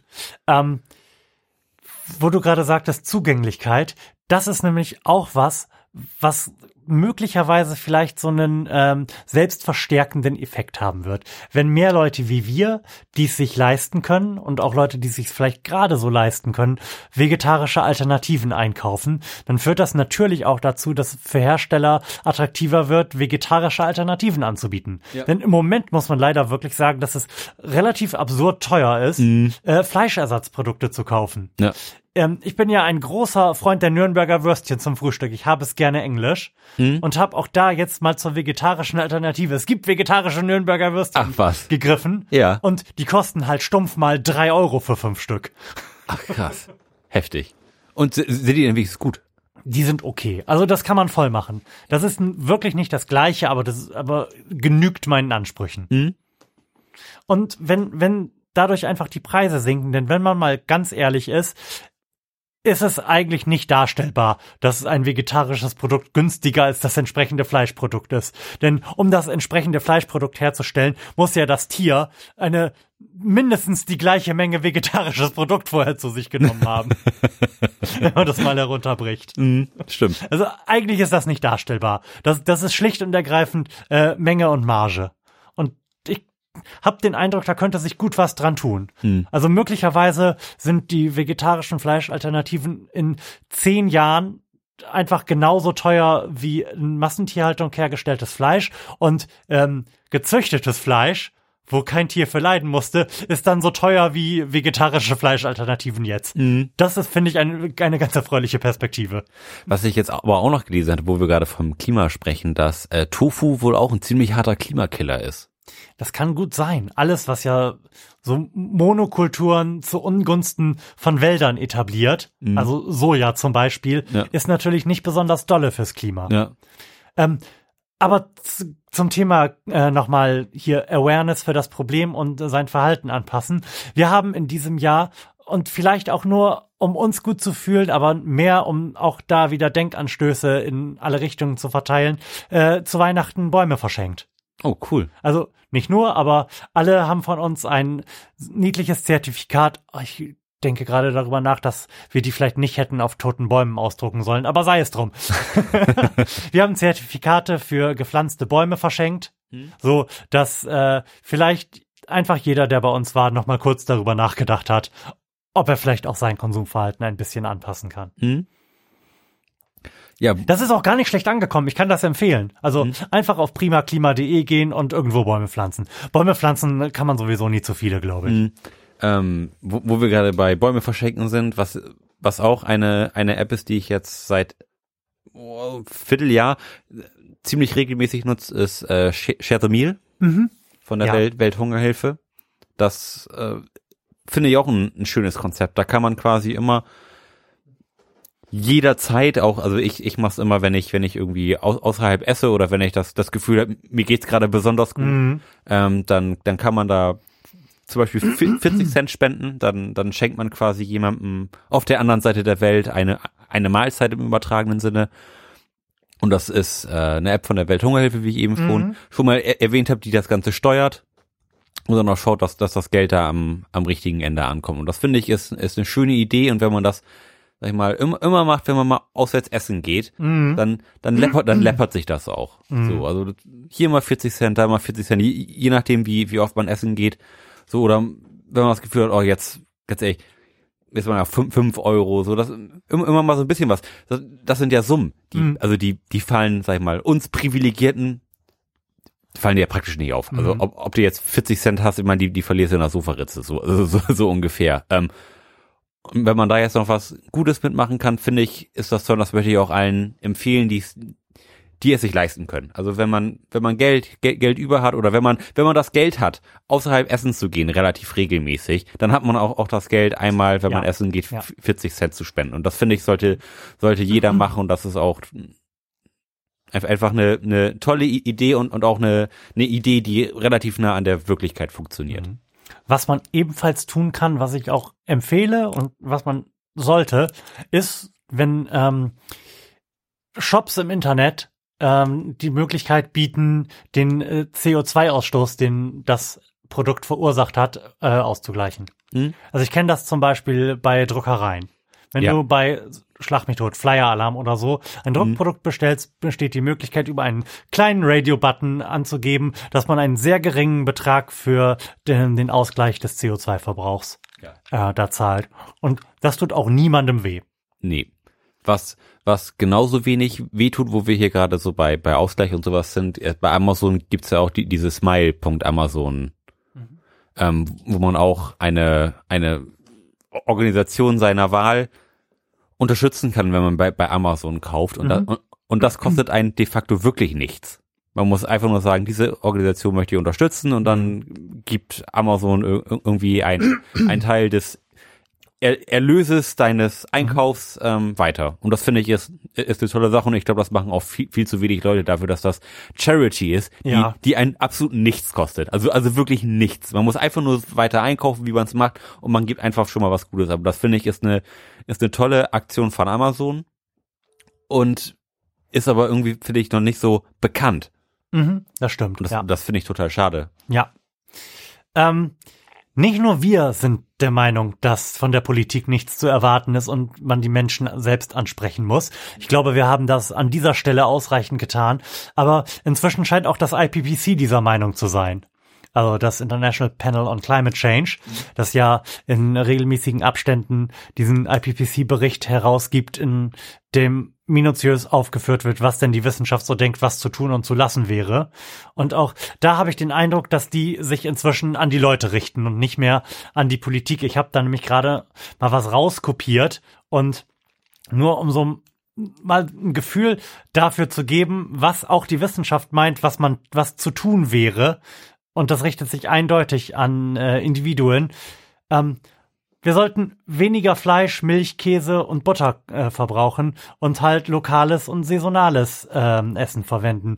Man muss ähm, Elektroautos fahren und vor allem kurze Distanzen gehen oder mit dem Fahrrad zurücklegen. Auch das ist ein, ist ein super wichtiges Ding, was ich zugegebenermaßen nicht geschafft habe dieses Jahr. Wirklich jedes Mal zu sagen, nein, ich setze mich jetzt nicht ins Auto, um zum Bäcker zu fahren. Insbesondere, wenn irgendwie das Kind hinter dir am Schreien ist, dann habe ich es tatsächlich irgendwann mal auch gemacht und es lag mir schwer auf dem Herzen, aber ich bin, ich bin mit dem Auto zum Bäcker gefahren. Mhm. Das ist mit dem Fahrrad drei Minuten. Ja, Das hat mir da, wehgetan. da kannst du praktisch hinspucken, ne? Ja, absolut. Klar, ähm, Busse verwenden und äh, und äh, Züge statt zu fliegen. Fliegen sowieso, also insbesondere Inlandsflüge, Flüge, das ist so eine Katastrophe, äh, was die Klimabilanz betrifft. Ich weiß auch nicht, warum warum das nicht irgendwie mal sinnvoll besteuert wird, dass man nicht mehr für 40 Euro nach Mallorca fliegen kann. Das ist sowieso Wahnsinn. Mhm. Oder irgendwie für, für neun Euro nach London. Ja. Ähm, Videokonferenzen statt äh, Business Travel. Ja, sehr, sehr offensichtlich. Irgendwie dachten wir um das Jahr 2000 ru- mal rum, dass, All, alles wird eine genau, dass Videokonferenz. alles eine Videokonferenz wird. Aber tatsächlich hat sich dann offensichtlich gezeigt, dass man doch besser im Hinterzimmer klüngeln kann, wenn man wirklich in einem Hinterzimmer ist. Und das Ganze nicht möglicherweise aufgezeichnet wird. Ach ja. Oder auch so kleine Sachen wie halt einfach seine Wäsche auf die Wäscheleine zu hängen, statt sie jedes Mal in den Trockner zu schmeißen. Auch das fällt mir gelegentlich sehr, sehr schwer. Mhm. Aber auch da werde ich versuchen dran zu arbeiten. Große Katastrophe ist natürlich auch die die Dämmung der Häuser und die Heizung der Häuser. Ähm, wir hatten vor wenigen Tagen, also irgendwann zwischen den, nee, kurz vor Weihnachten, hatten wir den Schornsteinfeger da. Und der Schornsteinfeger hat mir, und das ist, das ist eine Katastrophe, wieder dringend davon abgeraten, die neue Brennwertheizung, die ich oben stehen habe, ähm, bei mir unten einzubauen und gegen meine Heizung von 1991 auszutauschen. Okay. Da er sagt, lassen Sie die da drin, solange die noch macht. Die neue, die sind so kompliziert technisch, die geht Ihnen nach zehn Jahren wieder kaputt und dann müssen Sie wieder eine kaufen. Also das amortisiert sich quasi nie. Dass er dann, dass er natürlich keine Sekunde darüber nachgedacht hat, wie sich die Heizung, die die schon in meinem Anbau steht und jederzeit eingebaut werden könnte, auf meine CO2-Bilanz auswirkt. Das ist ihm natürlich schön scheißegal Ja, eben, gewesen. das- in- das in- darf in halt einfach nicht so sein. Ja. Das muss er mir, das muss er mir zumindest sagen und mir ein schlechtes Gewissen einreden. Mhm. Er, er, er muss mir sagen, ja, das ist jetzt ökonomisch möglicherweise nicht die klügste Entscheidung, aber ich habe sie da doch gerade einen Säugling rumtragen sehen, oder? Ja. ja. möchten sie, dass die irgendwann mal eine schöne Welt vorfindet, wenn sie, wenn sie erwachsen ist. Ja, und natürlich wäre es wichtig, bei eigentlich jedem Konsumprodukt, was man kauft, zu wissen, wie viel CO2 dafür, also wie die CO2-Bilanz dieses Produktes ist. Und ich sehe das auch nicht so problematisch. Eigentlich könnte man da einfach eine Ampel drauf machen. Aber ich weiß, wie schwer sich Julia Klöckner selbst mit der Lebensmittelampel für, für Zucker und Salz tut. Ich, das sehe ich nicht. Das, das ist ja im Grunde genommen fast heutzutage genauso wichtig wie die Angabe von den Inhaltsstoffen. Ja, wenn es genau. um Kalorien Das geht gehört da und, drauf. und hast du nicht gesehen, dass, das ist ei- eigentlich ge genauso wichtig für den Verbraucher Mhm. wie, wie alle anderen Informationen, die da so schön hinten drauf stehen. Also ich verstehe das auf irgendeine Art und Weise, dass man die Produkte nicht entsprechend ihres CO2-Verbrauchs oder Verbrauch, Verbrauch wäre ja toll, wenn dadurch CO2 verbraucht werden würde. Das ist ja ein wahnwitzig geiles Produkt. Also wenn man die Produkte ähm, entsprechend der Menge CO2, die für ihre Herstellung und für ihren Transport benötigt würde, besteuern würde. Ich, ich wäre dafür, aber ich verstehe, dass man, dass die Politik damit nicht durchkommt oder dass Einzelne in der Politik da mauern. Ähm, ich verstehe aber nicht, wie man da nicht zumindest mal irgendwie so einen Aufkleber drauf machen kann. Bei aller Liebe. Ja, ähm, ich meine, ich kann mir schon vorstellen, wo, wo das Problem liegt, denn, denn so CO2, das, das ist für viele noch ein, eine relativ abstrakte Problematik und, Ja, und darum, darum soll da ein roter Aufkleber drauf. Eigentlich muss auf Amazon jedes Mal, wenn ich einen Kopfhörer bestelle, was ich gerade schon wieder getan habe, einen Bluetooth-Kopfhörer bestelle, der mir vermutlich irgendwie aus Shenzhen geliefert wird, ein dicker roter Aufkleber sein. Und zwar bis zu dem Zeitpunkt, da die hier mit einem scheiß Segelboot rüberkommen. Ja, ja, klar. Aber das ist halt re relativ abstrakt, sag ich mal, und, und, ab, und abseits von einer Ampel schwierig zu verstehen. Darum ja, also Ampel für alles und insbesondere, für die Klimabilanz von Produkten. Wäre wär das echt toll. Ich, Ab, ich apropos Ja. Klimabilanz. Soll, soll ich noch mal ein Bier aufmachen? mach doch noch mal ein Bier. Willst du jetzt ein, Ich mach Potenziell mal, Gutes ich, ich mach mal eine sichere Bank jetzt auf. Ah. Ich, ich mache jetzt mal hier Erzähl. schön ein Meisel und Friends auf. Oh, das habe ich tatsächlich von meiner Mama zu Weihnachten bekommen. Dein, deine Mutter Ja. muss dich lieben. Sowohl meine Mutter als auch meine Schwiegermutter haben mir Craftbiere zu Weihnachten geschenkt. Ich bin ganz beglückt. Ich war, also ich war von den, sie kann da natürlich nichts für, aber von den Craftbieren meiner Schwiegermutter etwas weniger beglückt, denn sie waren belgisch und schmeckten auch belgisch. Ach, verdammt. Aber erzähl doch mal. äh, das ist ein Hoppy Amber Mosaik, Oha. ein Imperial Amber Ale. Okay, das war's? Äh, ich ich habe gerade geguckt, ob ich fa falsch lese. Ich habe falsch gelesen. Der stand acht- 18,9 18,9 Prozent. Plato. Ja, so. Und das sind 8,5 Prozent Volumenalkohol. Also, Meisel lässt sich echt immer nicht lumpen mit dem Alkohol, den die da reinkippen, ne? Nee, also das ist schon durchaus recht amtlich. Ich, das, ich erinnere sehr, sehr gut das Artbier, was wir mal getrunken Mhm. haben und was ich danach auch mehrere Male nochmal getrunken habe, einfach weil es sowohl geschmacklich als auch in der Kombination mit dem sehr hohen Alkoholgehalt eine sehr, sehr sichere Bank gewesen ist. Das erinnere ich und das hat ähnlich viel Prozent. Also ich bin gespannt. Soll ich mal den Klappentext Oh, bitte, vorlesen? bitte. Die haben ja immer noch mal so was, was Schönes, was da hinten drauf steht. Ah, awesome Amber Ale. Bernsteinfarben mit leckerem Geschmack nach Honig, Karamell, Erdbeere, Grapefruit und tropischen Früchten. Be hoppy and enjoy. Hm. Ist das nicht schön? Das ist sehr, sehr schön. Ach, Lars macht das jetzt wieder ganz professionell mit der anderen Getränkeflasche auf. Uh. Wie das geklungen hat wieder. Ah, das, das hat auf jeden Fall schon mal eine potenziell gute Farbe. Ich sag ja immer, insbesondere bei Ales, also je oranger, desto potenziell geiler schmeckt das. Das ist, das ist jetzt bestimmt eine völlig unzulässige Verallgemeinerung, weil so richtige Craft-Beer-Fans mir gerade eine in die Fresse gehauen hätten. Aber sei es drum, darum machen wir hier einfach nur so einen kleinen Podcast. So. Ich riech mal dran. Oh, das riecht sehr, sehr fruchtig für, für ein, für ein Ale. Aber auch, das, Das- das- ist das- keine krasse Zitrusnote. Das ist eine nee, das andere ist eher, das ist Sowas Tropisches. Das, ja, das riecht, riecht wie ein Obstkorb. Mhm. Also auch, Ich kann auch, mir da auch eine Mango- gute Art Ja. und Weise. Ich kann mir da Mango rein fantasieren. das lässt bei mir so äh, Kindheits-Punika-Erinnerungen hochkommen. Ja, ein bisschen, stimmt. Wahrscheinlich ist das so. Die haben da einfach noch, noch einen Liter Punika mit ins Fass reingekippt. Gibt's Punika eigentlich noch? Ja. Tatsächlich. Also ich, Cool. ich weiß gar nicht, was man als Kind da immer getrunken hat, wenn man Punika getrunken hat. Einfach Saft. Aber ich weiß, dass es zum Beispiel Multivitamin und O-Saft von Punika gibt. Ich habe den irgendwann mal gekauft, wenn es den von mir favorisierten Multisaft gerade nicht gab. Mhm. Witzig. Das, das, war, das ist auch so ein, so ein Kindheitsbild von mir, die, diese fetten Flaschenhälse, Mhm. wo du irgendwie gefühlt deinen ganzen Arm reinstecken konntest als Kind. Wahnsinn. Immer ein bisschen, wenn man aus der Flasche getrunken hat, an den Seiten vorbeigelaufen. Geil. Es riecht nicht besonders stark. Also es riecht nicht nach intensivem Alkohol oder allgemeinem sehr bitteren Bier. Es riecht halt einfach nur krass fruchtig. Und ein bisschen nach Bier, ein bisschen nach Hopfen. Lass uns anstoßen. Ja, Da waren wir nicht nah genug dran, war. schade. Mhm, mhm, mhm, mhm, mhm. Weniger fruchtig schon Ja. mal als erwartet. Äh, Viel weniger fruchtig als erwartet. Mhm. Eigentlich Der Antrunk. von, den von den Früchten bleibt sehr wenig über. ja. Es, es ist erst viel Ale, wenig Frucht. Der Antrunk ist sehr, sehr unspektakulär. Also zuerst denkst du, du hast da kein besonders intensives Geschmackserlebnis. Das kommt dann erst nach einem kurzen Moment. Aber auch da wird es nicht besonders intensiv. Nee. Also das ist, ich würde sagen, es ist enttäuschend. Ja, wir, hat, wir hatten wieder Erwartungen. Du darfst doch keine Erwartungen haben. Aber bisher hat Meisel außer, naja, Meisel macht ja auch das Schokoporter. Aber es Man darf in keiner Sendung quälen.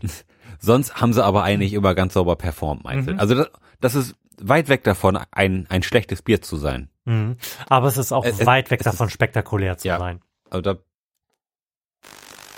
äh, Wirkungstrinken, ganz hervorragend. Mhm. Ähm, aber jetzt so Genuss, weiß ich nicht. Also da, dafür finde ich es nicht, nicht herausragend genug. Es ist, Nee, es riecht viel besser, als es schmeckt. ja. Und, und der Geschmack ist ziemlich flach. Und es bleibt am Ende auch im Wesentlichen so eine bittere Hopfennote über. Ja. Also da wäre mehr gegangen. Das Bier bekommt von mir eine, na gut, dafür, dass man es wirklich gut wegtrinken kann und dass es solide viel Alkohol hat, bekommt es einfach mal eine 7 von mir. Mhm. Okay. Sieben? Ja. Das ist ziemlich gut. Ich würde sagen, das kriegt eine stramme fünf von mir. Äh, wir haben aber auch schon so richtig langweiligen Bieren, die einfach nur süffig waren, eine 5 gegeben. Ja. Also du hast auch, Das ich glaube, du hast Vicula eine 5 gegeben.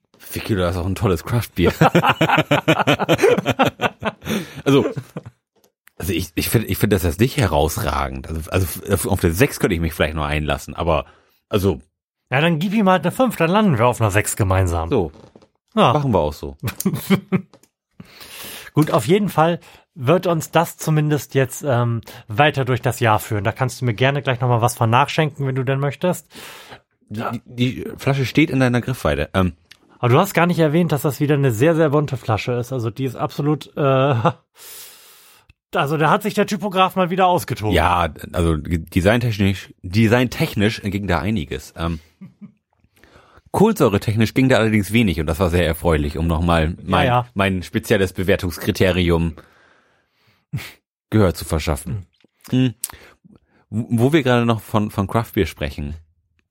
Wir, wir waren ja Silvester an der, an der Ostsee und, und da gab's dann auch diese Inselbrauerei Rügen, wo Ach echt? Also da gab es die Brauerei oder da Nee, gab es die da, Produkte? da, da gab's die Produkte und da habe ich auch auch noch kurz drüber nachgedacht, ob man, ob es da nicht vielleicht irgendwie eine, eine Führung gibt oder, oder sowas. Mhm. Das, das, also das Rügen ist, ist ja jetzt von, von Usedom aus Mhm. nicht, nicht besonders weit. Das wären irgendwie so knapp 100 Kilometer gewesen. Das hätte ich mir wo angeschaut, aber die hatten leider zu. Och. Und Das, das hätte ich mir gerne angeschaut und hätte ihnen vielleicht auch für das eine oder andere Bier gerne mal eine reingehauen. Das klingt sehr vernünftig. Weil die, also die, die haben ja auch so ein, ein sehr diverses Mhm. Produktportfolio von unheimlich lecker bis zu kannst du nicht trinken. Mhm. Ähm, Und das habe ich dann auch nochmal gesehen. Die hatten, die hatten da so wirklich die, die komplette Palette. Das heißt, so, so eine komplette Wand voller Inselbrauerei Mhm. Produkte. Ja, gedacht, wir haben auch eigentlich so ziemlich jedes von denen getrunken und ich konnte mich auch an einige noch sehr gut erinnern und bei einem, einigen haben sich mir auch noch nachträglich die Fußnägel hochgeklappt, wenn ich daran denke, wie die geschmeckt haben. Aber das, also das hätte mich mal interessiert, wie das dann so gemacht wird, wenn man das so ein bisschen industrieller macht, dieses Craftbier. Mhm. Ja, wir können das ja mal anpeilen, irgendwo so eine Führung zu machen. Ich hab, Gibt's doch auch in Bremen irgendwo. Ja. Unionsbrauerei. stimmt, wir haben auch ein äh, Bier der Brauunion, oder? Haben wir hier stehen? Bremer haben wir hier. Ja, Ja. haben wir. Ein Festbrau. Ähm, die machen auch jetzt tatsächlich ein gutes IPA. Sehr gut. Das, das war auch bei ähm, den Bieren dabei, die ich glaube, meine Mama mir geschenkt hat. Und da hatte ich viel Spaß mit. Das war ein gutes Bier. Schön. Müsste ich hier nochmal in die Sendung holen. Ich glaube, das hatten wir auch noch nicht. Ähm, aber zum Thema, zum Thema Führung und überhaupt Getränke hatte ich noch eine Eingebung. Da, zwar? Wir wollten ja nach der 100 auf Wein umsteigen. Ja. Und da wir beide nicht so die ausgewiesenen Weinkenner sind, Denken wir auf Pro Prosecco jetzt. habe ich, habe ich gedacht, wir lassen uns das jetzt wirklich mal erklären, bevor wir anfangen, über Wein zu sprechen. Hm. Denn ich habe einen äh, ehemaligen Mitschüler, jemanden aus meinem Abiturjahrgang, der laut seinem Facebook-Profil inzwischen ein ausgewiesener Weinkenner ist und auch in einem Weinladen arbeitet. Und vielleicht können wir uns ja einfach mal bei dem da in den Laden reinwanzen Mhm. und mit dem quasi die erste Sendung zum Thema Wein machen und das jetzt einfach mal so von der Pike auf grundsätzlich erklären lassen. Ja. Da, also da bin ich auch gespannt, ob ich dann nachher, wenn wir das gemacht haben, ob ich da mit Wein dann was anfangen kann. Das, das könnte passieren, ne? Ja. Wein ist ja wirklich klassisch, klassischerweise so ein Ding, das man gerade als Jugendlicher und als junger Erwachsener noch nicht so richtig versteht. Hm. Wo man halt Genauso den Genuss, noch, den Genuss noch nicht so richtig verstehen kann. Mhm. Wo man auch wirklich, ich glaube, die Nuancen einfach noch nicht rausschmeckt. Das muss man trainieren. Es ist ja auch genau, es ist ja ähnlich wie bei Craft Beer. Wir haben, denken ja jetzt auch sicherlich anders über, über Biere, als wir das getan haben, bevor wir mit dieser Sendung angefangen haben. Entschuldigung, ich habe in, in meinem Leben vorher noch nicht so viele Biersorten getrunken und, und, und die ganzen Facetten, die, die ein, ein Bier so haben kann. Mhm. Das, das wusste man ja noch gar nicht. Das musste man sich ja alles hier hart erarbeiten zu wissen. Oh, jetzt kommt diese Geschmackskomponente dazu. Wo kommt die denn her? Und Und, oh, oh Gott. was passiert da in meinem Mund? Ja, jetzt kommt wieder so ein Guinness-artiges Bier und oh nee, das werde ich wahrscheinlich nicht mögen. Ja. Hm. Lars, wollen wir das Thema Klimawandel so langsam verlassen? Ja. Und dann würde ich auch eine ganz kurze Pause machen. Ja, warte, wir, wir machen einen kurzen Einspieler, denn ich habe da was zu vorbereitet. Denn ich möchte das, das Thema nicht ohne gebührenden Alarmismus verlassen. Ja. Und ähm, es ist ja quasi in Deutschland war ja der Klimawandel nur den Sommer über hier, auch wenn es auch danach und auch jetzt noch viel zu trocken ist. Aber auch zum Ende des Jahres sah das insgesamt doch nicht ganz so erfreulich aus.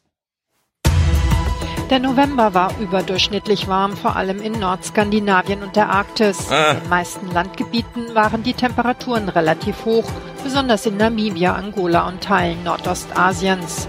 Stürme und Überschwemmungen zwangen Italien zur Verhängung des Ausnahmezustands. In Jordanien wurden nach Überschwemmungen tausende Touristen evakuiert.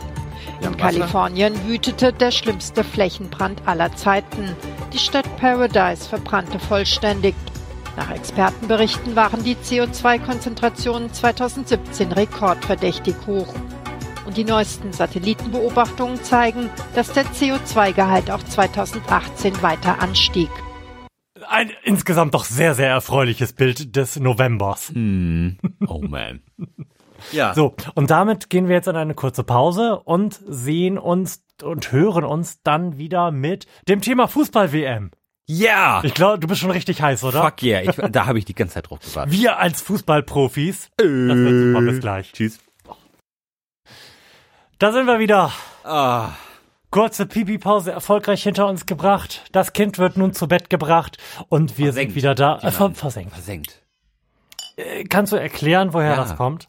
Äh, Also ich wurde immer versenkt als Kind. Ähm, Das hat sich, Ach so, das erklärt einiges. das hat sich äh, in meiner Familie so etabliert, dass man als Kind versenkt wird, wenn man ins Bett geht. Also das, das also ich habe auch jahrelang nicht gewusst, dass das nicht normal ist, dass man irgendwie als Kind versenkt wird. Also ja, na, wirst versenkt, ja, und dann bin ich dann ins Bett gegangen. Freude von meinem Vater dann gefragt haben, ja, ich werde versenkt. Tschüss, gute Nacht, schlaf gut. Gut. Ähm, weg von äh, Schlafritualen im Hause Holscher hin zum schläfrigsten Thema für mich dieser Liste. Aber es darf irgendwie, finde ich, nicht fehlen, die Fußball-WM. Erinnerst du dich noch, wer eigentlich die WM gewonnen hat? Das habe ich mich heute Morgen oder heute Mittag in der Badewanne auch gefragt. Bin dann zu der ziemlich sicheren Antwort gekommen, dass Frankreich gewonnen hat. Glaube auch, ja. Ähm, aber ich glaube, ich würde nicht mein Leben draufsetzen. Ja, in etwa auf dem Niveau bewegt sich das auch bei mir mit der Sicherheit. Ich denke, dass es so war. Das war ja Ach. ein unheimlich schandvolles, äh, was, heißt- was, was, was heißt schandvoll? Aber ich, ich bin nicht der Riesenfußballfan. Ich, Genau. ich gucke mir die EM gerne an, ich gucke mir die WM gerne an und ich gucke mir auch gerne mal ein Werder-Spiel an. So, ähm, da hängt aber nicht mein Leib und Leben dran, dass, Mhm. dass da jetzt eine, eine Mannschaft gewinnt, aber davon, da, daher zu kommen, dass man der amtierende Weltmeister ist und dann irgendwie ganz am Anfang rauszufliegen, das, also, das, das war schon bitter und dann hatte ich auch überhaupt keinen Bock mehr, habe dann glaube ich auch gar kein Spiel mehr geguckt. Mhm. Also da, mein, meine WM war irgendwie nach einer Woche vorbei. So wie das, glaube ich, bei den meisten gewesen Mhm. ist. Wir sind ja alle nur Erfolgsfans. Ähm, ich hatte mich tatsächlich ähm, so langsam daran gewöhnt, Fußballspiele zu gucken, zumindest zur WM und zur EM. Meine Frau ist ja ein etwas größerer Fußballfan und guckt auch gerne mal ein Werder-Spiel und hat mich dann halt einfach dazu gezwungen, nicht mehr während Deu de- des Deutschlandspiels einkaufen zu gehen, weil man dann der Einzige im Laden ist, sondern halt mit ihr zu schauen.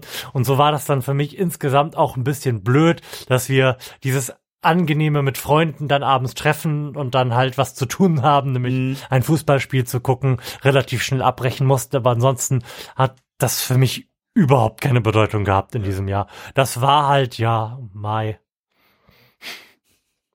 Schade. Mit dem zweiten Fußballthema unserer Liste hast du dich, glaube ich, intensiver befasst als ich, denn auch das war für mich eher so ein Boulevardthema, was ich links habe liegen lassen. Nämlich die Fußballmannschaft, die in einer thailändischen Höhle festgesessen hat. Ja, das war auch ein ganz spannendes Thema. Da ist ja, ähm, ich weiß gar nicht mehr, in welchem Monat das dieses Jahr zu verorten ist. Das, das Jahr liegt schon wieder so weit zurück. Das war irgendwie Ich sag ja, kurz, ich, kurz nicht ganz chronologisch hier. vom, vom Sommer muss das ir- irgendwo gewesen sein, zumindest zur Mon Monsunzeit.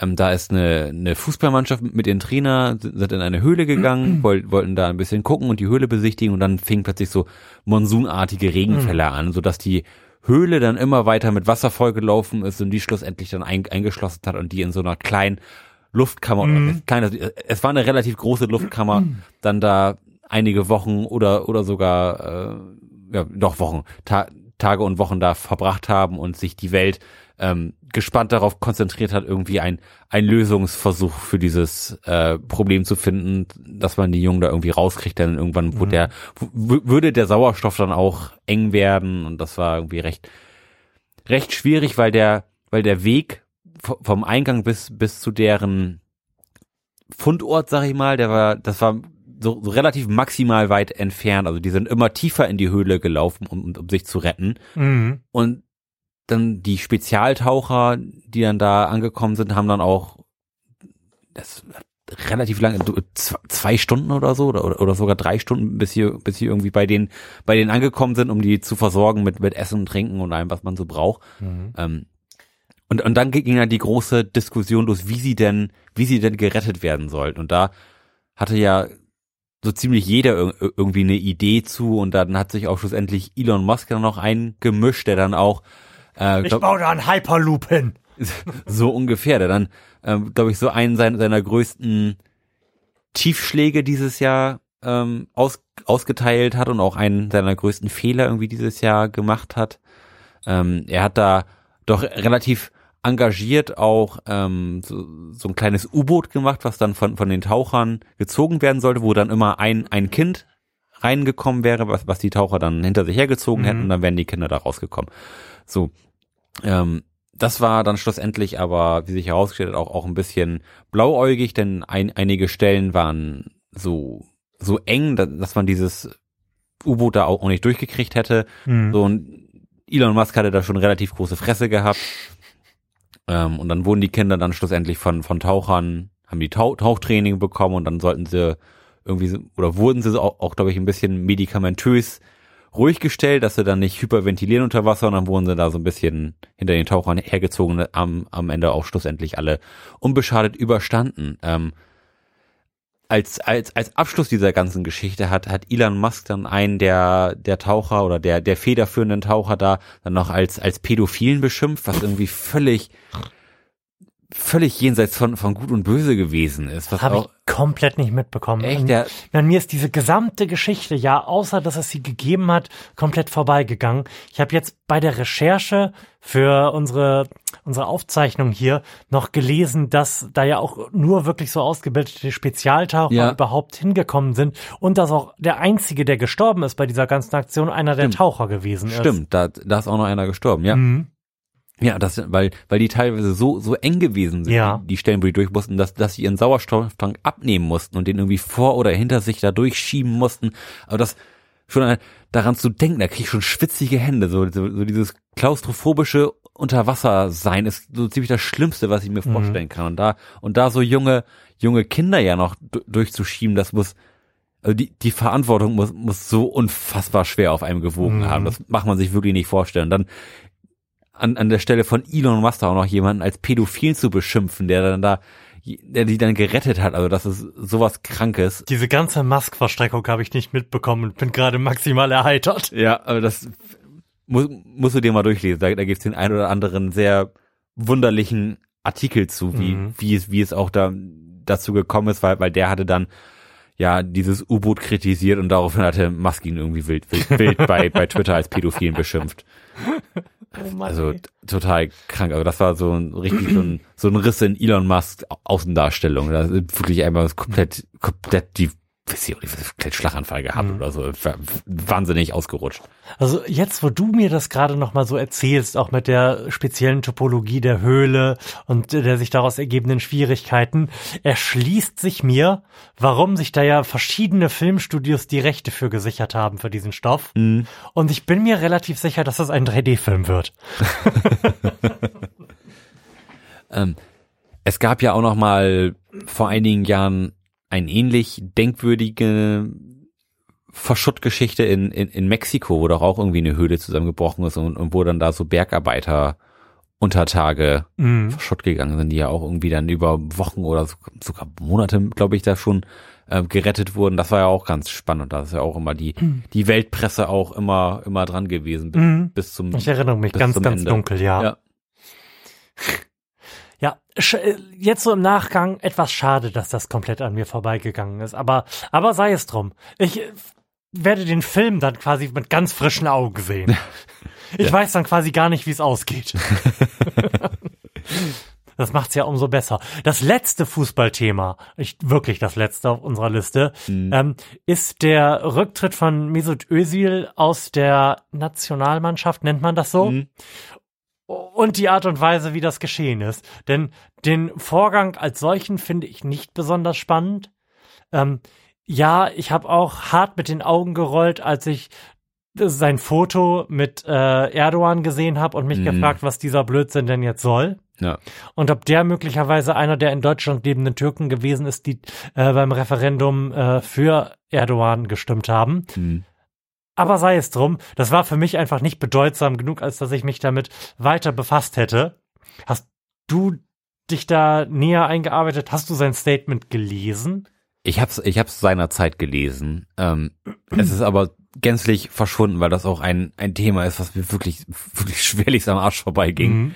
Ähm, die, die ganze Diskussion kann, kann ich aber nach, nachvollziehen. Also ich, ich finde es auch sehr schwierig, wenn einer, der ja, sag ich mal, ste- stellvertretend für, für Deutschland Fußball spielt, Mhm. ähm, sich dann mit, mit so einem Despoten ab, ablichten lässt, das finde find ich nicht richtig und das, und das, das sollen ja auch Vor, Vorbilder sein für, Mhm. für, Ja. für die deutsche Jugend, die, man, die müssen sich ja irgendwie korrekt benehmen und auch für gewisse Ideale stehen. Und wenn man dem nicht gerecht wird oder, oder nicht gerecht werden kann oder, oder, oder auch möchte, dann finde ich, hat man da nichts, nichts verloren. Da- Das ist ja nicht nur eine Mann- Mannschaft der besten Fußballspieler, sondern das, das sollte ja auch eine, eine, in Anführungszeichen, Ideologie Ja. verkörpern. Das, das ist sehr interessant, dass du das gerade sagst. Ich habe da gerade was rausgekratzt, was interessant ist. Okay. Ähm, denn ich darf dich, glaube ich, spoilern. Ähm, wir haben ja, wie ich vorhin erwähnt habe, Aitonia gesehen. Ja. Und ähm, eines der großen Metathemen in Aitonia war der Umstand, dass die zwar über weite Strecken, also Tonja Harding, die wahrscheinlich beste Eiskunstläuferin der Welt gewesen ist, aber halt nie irgendwelche Wettbewerbe gewonnen hat und auch eigentlich nicht in das olympische Team kommen sollte, weil sie halt schlicht und ergreifend nicht dem Bild entsprochen hat, was die haben wollten. Die war halt kein so All-American Girl und konnte keine Healthy American Family ähm, vorzeigen als Repräsentantin der USA bei den Olympischen Spielen. Und darum haben die Juroren sie einfach immer schlechter bewertet, weil sie halt äh, so eine äh, Redneck Trailer Park Alde ist, die halt einfach nicht die entsprechenden Manieren hatte, die zu der falschen Musik getanzt hat und äh, selbstgeschneiderte Kleidung anhatte. Ja. So, und da habe ich gedacht, äh, Leute, das ist doch Sport, da muss man doch gut in Sport sein. Ja. Und jetzt hast du gerade bei Mesut Özil die Dimension aufgemacht. Ja, die natürlich müssen die auch auf irgendeine Art und Weise Vorbilder sein. Ist es also richtig von den Juroren gewesen, Tonja Harding nicht zu den Olympischen Spielen schicken zu lassen, weil sie zu, keine Ahnung, Duran Duran getanzt hat? ich glaube, es war nicht Duran Duran. Ich weiß auch gar nicht, wie Duran Duran klingen. Die sind mir nur gerade eingefallen. Ähm, nee, also das ist ja noch eine, eine, das, das ist ja noch ein, das, das ist ja künstlerische Freiheit, wenn, wenn man das mal so sagen kann. Ähm, wenn, Aber s- Wenn- sagen wir mal, die liefert jetzt tatsächlich ein schlechtes Vorbild. Ja. Oder ein schlechteres Vorbild als andere, die da teilgenommen haben und auch gut sind. hm, Ist das dann gerechtfertigt? das ist, das muss man dann den Bund fragen, welche, Mhm. Welchen, welch, welchen Sinn Klar. der, die, die Nationalmannschaft hat. Also ich, ich find's gerechtfertigt.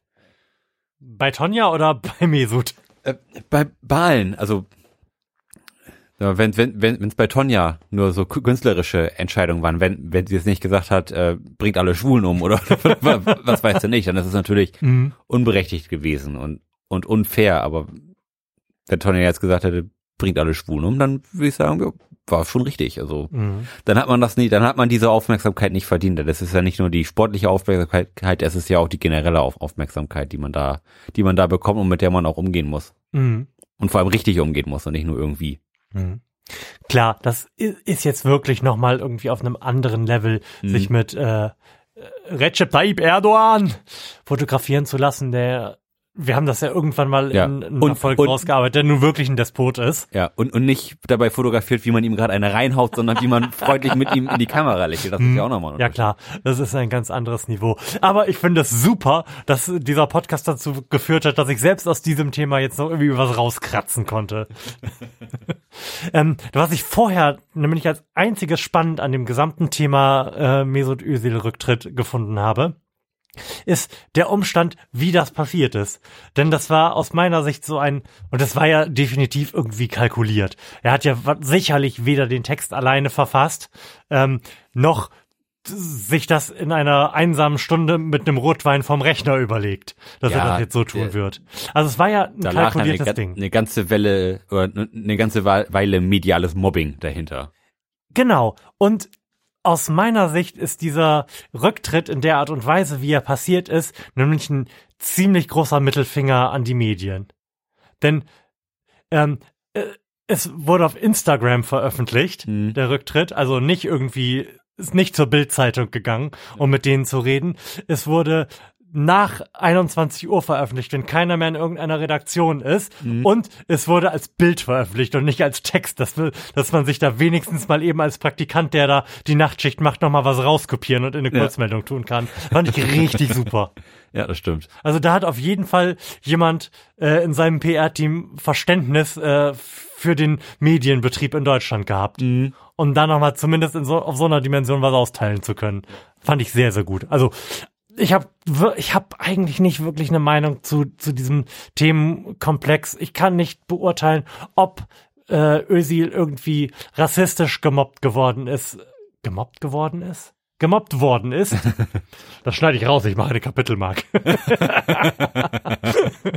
ähm, in, in der Nationalmannschaft. Ich weiß nicht, ob er der Türke war, wenn er nicht gewonnen hat. I don't care. Aber diese Dimension fand ich schon gut. So, kommen wir zum eigentlich einzigen politischen Thema des Herbsts in Deutschland. Hm. Kommen wir zu Chemnitz und den Folgen. Da war meine Tochter gerade auf der Welt und ich habe mich ab und zu mal äh, dazu versteift, die diese äh, anstrengende Welt eines Neugeborenen und Säuglings zu verlassen und auf Twitter Leute zu beleidigen. Und das einzige, das einzige Thema, was es gab, war, ob in Chemnitz äh, Hetzjagden stattgefunden haben und ähm, wie Maaßen darauf reagiert hat und warum. Hättest du Anfang des Jahres gedacht, dass Seehofer Ende des Jahres noch im Amt ist? Nee. Ja, keine Ahnung. Eine Frage, über die ich mir keine Gedanken gemacht habe. Das, das ist doch demonstrative Arbeitsverweigerung, was der, was der da seit er im Amt ist betreibt, oder? Oder hast du äh, irgendeine konkrete Maßnahme gegenwärtig, die wirklich da auf den Weg gebracht worden ist, die eine substanzielle Verbesserung in einem der Bereiche, für die er da zuständig ist, darstellt? Also für den Sport, äh, WM, ähm, für zum Beispiel den, den Wohnungsmarkt, er ist ja auch Innenminister und nicht nur Grenzenminister, Mhm. oder auch für die Grenzen.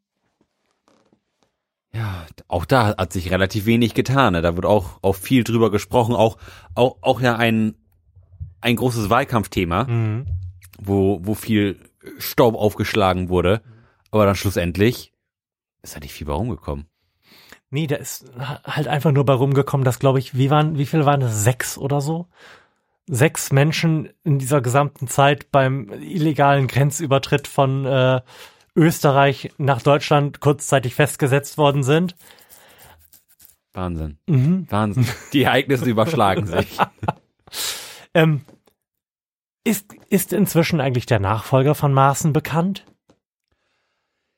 Ah, das ist eine sehr gute Frage. Ich bin mir relativ sicher, dass es, dass es so ist und dass es was Unspektakuläres ist, wie sein Stellvertreter, den aber noch nie jemand vorher äh, in medialer Wahrnehmung äh, gesehen hat. ist Maaßen nicht aber auch schon wieder befördert worden? War, war das nicht Wo- auch so? Wollen wir den, den Prozess nochmal noch mal aufräumen? Oh, da, Auf Rollen da- von hinten? da musst du aber den Großteil übernehmen. Ich, das ist, also dieses Thema ist, ist so ziemlich hart an mir vorbeigegangen. Oh, das, das ist super, denn es ist das einzige Thema, was halt, wie gesagt, in dieser Zeit in bei mir angekommen deiner ist. Blase leider. stattgefunden hat. Genau. Und, und, und mich hat dieses Thema einfach so angekotzt und das hat, es war, es war so, es hat sich so wiederholt ir- irgendwie auch, auch vom Wahlkampf, dass man da Das war so krass, ja. ich habe einfach gedacht, ey, leck mir am Arsch, ich, ich, ich will da nichts mehr von wissen. Also ich, ich kann es einfach, ich kann es einfach nicht mehr hören. Also, es begab sich also, dass in Chemnitz ähm, ein Deutscher von einem ausländischen Mitbürger, ich weiß gar nicht, ob der deutsche Staatsbürgerschaft hatte oder ob der irgendwie einen Aufenthaltstitel hatte oder sonst was, ähm, ermordet worden ist. Daraufhin hat die AfD zusammen mit so dem harten Kern der Neonazis, die man so auf die Schnelle auftreiben konnte, Seit an Seit mit den kläglichen Resten der NPD da eine sogenannte Mahnwache abgehalten, die sich im Wesentlichen da, dadurch ausgezeichnet hat, dass es schöne Videoaufnahmen von Leuten gibt, die den Hitlergruß zeigen, also um den Toten zu gedenken und ihre nackten Hintern in die Kamera zu halten. Am Rande dieser Veranstaltung ähm, gab es dann besagte Hetzjagden, bei denen es das schicke Handyvideo gibt, bei dem ähm, eine Frau äh, sich dadurch auszeichnet, dass sie ihren Freund zurückhält, nicht auch diesen schwarzhäutigen Menschen hinterher zu rennen, wie die anderen Nazis es tun, und zwar mit den Worten Hase, du bleibst hier. ähm, und daraufhin entbrannte eine Debatte, ob es Hetzjagden gegeben hat, aufgrund dieses Videos. Und an dieser Stelle hat sich Hans-Georg Maaßen, damals noch seines Zeichens Chef unseres Inlandsgeheimdienstes des Verfassungsschutzes, ähm, in der Bildzeitung ohne jede Not dazu geäußert, dass äh, keinerlei Belege für die Echtheit des Videos vorliegen. Ja. Und das war der Zeitpunkt, an dem ich dann ausgestiegen bin. Da habe ich gedacht, das, das kann so einfach alles nicht sein. Also also man, man muss sich das vielleicht nochmal vergegenwärtigen, warum das ein Problem ist, wenn der Chef eines Geheimdienstes sich irgendwie so klar ohne Not und dann auch an der falschen Stelle und öffentlich positioniert. Das ist ein Geheimdienst. ähm, seine Aufgabe ist eigentlich im Geheimen die Regierung zu beraten und zwar denen neutrale Informationen zu geben, damit die dann nämlich irgendwas tun können so be it. Also der Hans-Georg Maaßen fand das übrigens bis zum Ende hin eine super Idee, das gemacht zu haben und äh, sieht sich einer ähm, Medienkampagne ausgesetzt, die am Ende dann ja dazu geführt hat, dass er jetzt nicht mehr Chef des Verfassungsschutzes ist. Beigesprungen ist ihm da, da auf jeden Fall Horst Seehofer, der hat gesagt, der, der Hans-Georg, das ist ein super Mann, musste sich dann aber irgendwann so dem gesamten ähm, medialen Druck beugen und auch dem Druck, der dann offensichtlich von der SPD gekommen ist. Denn die fanden das auch nicht mehr so richtig Bombe. Und Andrea Nahles, über die wird auch noch zu sprechen sein, hat das dann als einen tollen Erfolg verkauft, dass Hans-Georg Maaßen nicht mehr Verfassungsschutzchef ist, der äh, Kniff an der Sache war, aber dass Horst Seehofer ihn stattdessen befördert hat. Also auf irgendeine Sonderberater Schlag mich tot Position im Innenministerium gesetzt hat, die besser besoldet ist als der Verfassungsschutzchef und nebenbei für die ähm, auch noch der einzige SPD-Mann im Innenministerium gehen musste. Ebenfalls ohne Not. Und das war der ausgewiesene Spezialist des Innenministeriums für den Bereich Wohnen. Und das war drei Tage vor dem großen äh, Wohnungskongress, den die Regierung in diesem Jahr angesetzt hatte. Schön. Maximal schön. gut. Daraufhin haben offensichtlich die wenigen verbleibenden Mitglieder mit Arsch in der Hose in der SPD zu Andrea Nahles gesagt, dass sie das nicht, also nicht 100% perfekt ausgehandelt hat. und man da nochmal irgendwie nachgehen müsste. Und daraufhin ähm, wurde Hans-Georg Maaßen in den einstweiligen Ruhestand versetzt, wenn mich nicht alles täuscht. Schön. Ein, ein Sommermärchen.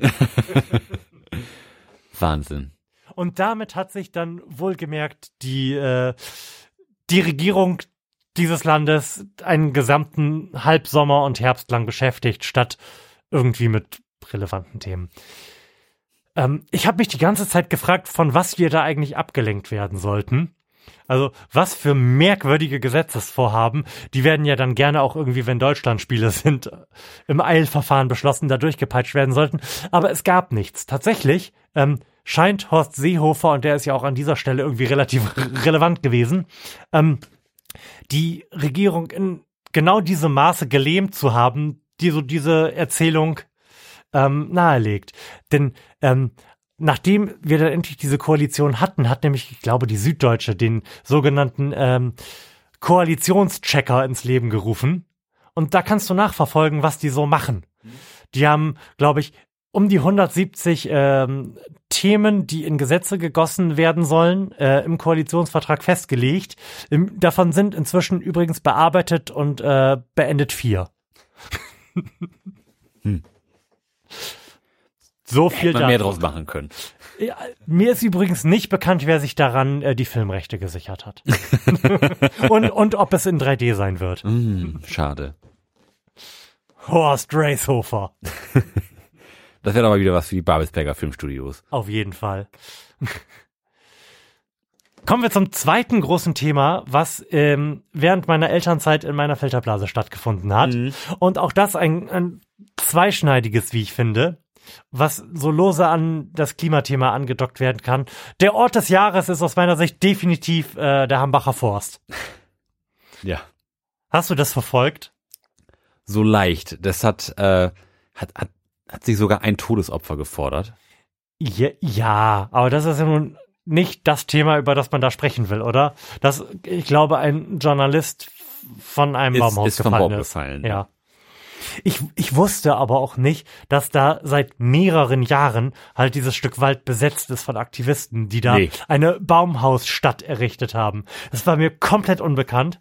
Mhm. Das ist total bemerkenswert, dass wir, also wir mit Interesse an solchen Themen, dass wir da nichts drüber wissen. Mhm. Aber ähm, umso präsenter war dann ja das Thema insgesamt in den Medien. Und es gab ja auch wirklich, wirklich große Demonstrationen da. Und zwar auch ausdauernd Demonstrationen. Also auch da hat sich nichts konkret an der Lage geändert. Aus irgendeinem absurden Grund darf RWE dieses Stück Wald, was jetzt auch aus meiner Sicht so als ähm, im ökologischen Sinne nicht äh, wirklich, wirklich bedeutend ist, da jetzt wegmachen. Aber ich finde das halt als Symbol extrem wichtig. Ja, aber auch den, ähm, das Stück Land, das, das besitzt RWE doch ja schon eine ganze Weile, oder, oder wie, oder wie war das da nochmal? Ähm, Es, es, es ist ja so gewesen, dass sie die, diese, diese, in diesem Wald, sag ich mal, da roden wollten, um, um da wieder Braunkohle mhm. rauszuholen. Ja. So, aber die, dieses Stückchen Wald oder Forst befindet sich ja, glaube ich, schon, so, soweit ich das weiß, lange in deren Besitz, oder? Mhm. Also dass, dass sich, dass sich diese ähm, Diskussion er- erst jetzt, wo es akut wird, Mhm. zutage trägt, finde ich da auch so ein bisschen irritierend. Mhm. Ja, auch da fragt man sich halt mal wieder, wie insgesamt bei, bei diesem Klimakomplex, was die Medien halt so die letzten zehn Jahre beruflich gemacht haben. Ähm, ich kann ja nicht sagen, wie, wie da insgesamt die rechtliche Lage ist. Also ich glaube, da wird für jedes Stück, was dann wieder gerodet und äh, zu Tagebau wird, halt jedes Mal eine neue Bewertung vorgenommen. Denn da ist ja nicht nur Wald, da sind ja auch Dörfer, äh, an die irgendwie die Kohle, der Kohletagebau näher heranrückt, wo es Lärmbelästigung gibt, wo dann der Boden instabil wird und so. Also da wird, glaube ich, in regelmäßigen Abständen dann jeweils eine neue Bewertung vorgenommen. Und sicherlich gab es einen akuten Grund dafür, dass der Protest an dieser Stelle jetzt also an dieser an diesem Zeitpunkt jetzt erst virulent geworden ist. Ähm, aber ich finde es halt so bemerkenswert, dass der halt so durchgehend konstant einfach mal vier Wochen in den Medien gewesen Ja, ist. das- und dass da auch durchgehend echt viele Leute waren. Das hatte große Zugkraft. Hätte ich nicht, also ich, ich erinnere mich an den exakten Moment, an dem ich unten mit einem, weiß ich nicht, drei Wochen alten Säugling ähm, auf dem Schoß saß beim Frühstück mit meiner Frau und wir darüber sprachen, ob es sich irgendwie rechtfertigen ließe, wenn wir da jetzt hinfahren. Stimmt, also das, das war wirklich ein, ein Bild in den Medien, was du eigentlich täglich gesehen hast, ne? wie, wie irgendwelche, Ja. meist, meistens ju- junge Frauen, ähm, ir- irgendwie aus Bäumen ge gezogen wurden, in, an denen sie irgendwie fest, festgekettet mit äh, Kl Kletterzeug Mhm. drin hingen. Ja. Und dann erinnere ich mich auch noch daran, dass es auch eine Baufirma, die da diese, diese Hebebühnen zur, zur Verfügung gestellt Ja. hat, dass, dass die ja dann auch irgendwie wurde, wurde die angezündet oder, oder sowas? Da, da ist auch irgend, irgendwas Schlimmes mit passiert und dann hat, hat auch eine andere Firma, die da irgendwie was zur Verfügung gestellt hat, hat ihr Engagement da auch völlig zurückgezogen, weil die auch irgendwie bedroht wurden. Das war wirklich eine ziemlich schmutzige Geschichte, ne? Mhm.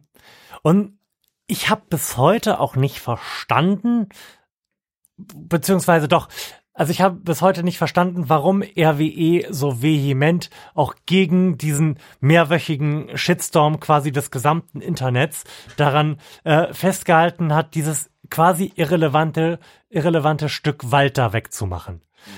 Und auch mit absurden Argumenten. Das ist einfach so klein, dass es schlicht und ergreifend nicht stimmt, dass die Energieversorgung von Nordrhein-Westfalen davon abhängt, dass da jetzt irgendwie noch Kohle gefördert wird. Mhm. Das ist halt Blödsinn, insbesondere in, äh, in Zeiten, in denen wir Stromexporteure sind. Das ist halt einfach Unsinn. Das heißt, es muss einen anderen Grund geben und vielleicht betrachten die ja das ja genauso wie wir, nur von halt ein, einer anderen Seite einfach als äh, wichtiges Symbol. Ja. Als Symbol dafür, dass Verträge halt einzuhalten sind und zwar unabhängig davon, wie die öffentliche Meinung dazu aussieht. Ich meine, da, da haben sie ja auch eigentlich recht. Natürlich haben sie damit also recht. Also das, das, das ist ja auch deren gutes Recht gewesen, das zu machen. Dass, dass das mal so entschieden wurde und dass irgendjemand gesagt hat, ja, lasse doch den Wald da roden. Da, da liegt ja das mhm. Problem. Wobei Entscheidung, man hat immer den Eindruck, dass in einem Rechtsstaat, wenn Dinge entschieden worden sind, die irgendwie in Stein gemeißelt sind. Ich glaube inzwischen, dass das relativ großer Blödsinn ist. Wenn, wenn sich der mediale und insgesamt gesellschaftliche Wind in irgendeine Richtung dreht und jemand mit äh, Entscheidungsbefugnis halt eine andere Meinung dazu bekommt, wenn die Politik geschlossen der Meinung gewesen wäre, dass das halt Unsinn ist und dass es das wichtigere Gut ist, dieses Stück urwüchsigen Mischwald im Herzen Deutschlands zu erhalten, dann hätten, hätten sie eine, eine Eilverordnung machen können, sie hätten ein Gesetz dazu schreiben können oder sie hätten auch nur engagierte Beamte daran setzen müssen, vielleicht nochmal nach irgendwelchen Loopholes zu suchen und das einfach nochmal neu aufzurollen. Ja. Das wäre ganz sicher alles möglich gewesen. Irgendwie so ein gefährdetes Bienenvorkommen oder sowas. Ja, klar. Man, ja. man, man muss ja nur als Beamter die Dinge anders bewerten und mit, mit äh, anderer Vehemenz vor Gericht vorantreiben. Mhm. Ich glaube, Gut, dass da der individuelle Einsatz extrem wichtig ist. Mhm. Also wenn, wenn man mit solchen Sachen dann natürlich anfängt, dann, dann fängt natürlich alles an, irgendwie auf, auf unsicheren Beinen zu stehen. Ne? Das, das, das, hat, das, das hat natürlich auch, auch, auch eine politische, mhm. schwierige Entscheidung, die sicherlich auch ein dickes Echo gehabt hätte. Natürlich, klar. Also Christian Lindner wäre not amused gewesen. So. Der, der, dem wären wahrscheinlich die Tränen in den Augen gestanden. Ähm, es ist eine, eine schwierige Situation gewesen und, und ich kann beide, beide Seiten verstehen. Ich jetzt, oder ich, ich finde es auch schöner, wenn, wenn der Wald bleibt. Aber ich, ich finde das auch, auch wichtig, dass das auch, wenn man, dass das alles seine sozialistische Richtigkeit hat. Also, also wenn, wenn man sagt, hier, hier darf man bauen oder hier darf man irgendwas abreißen, mhm.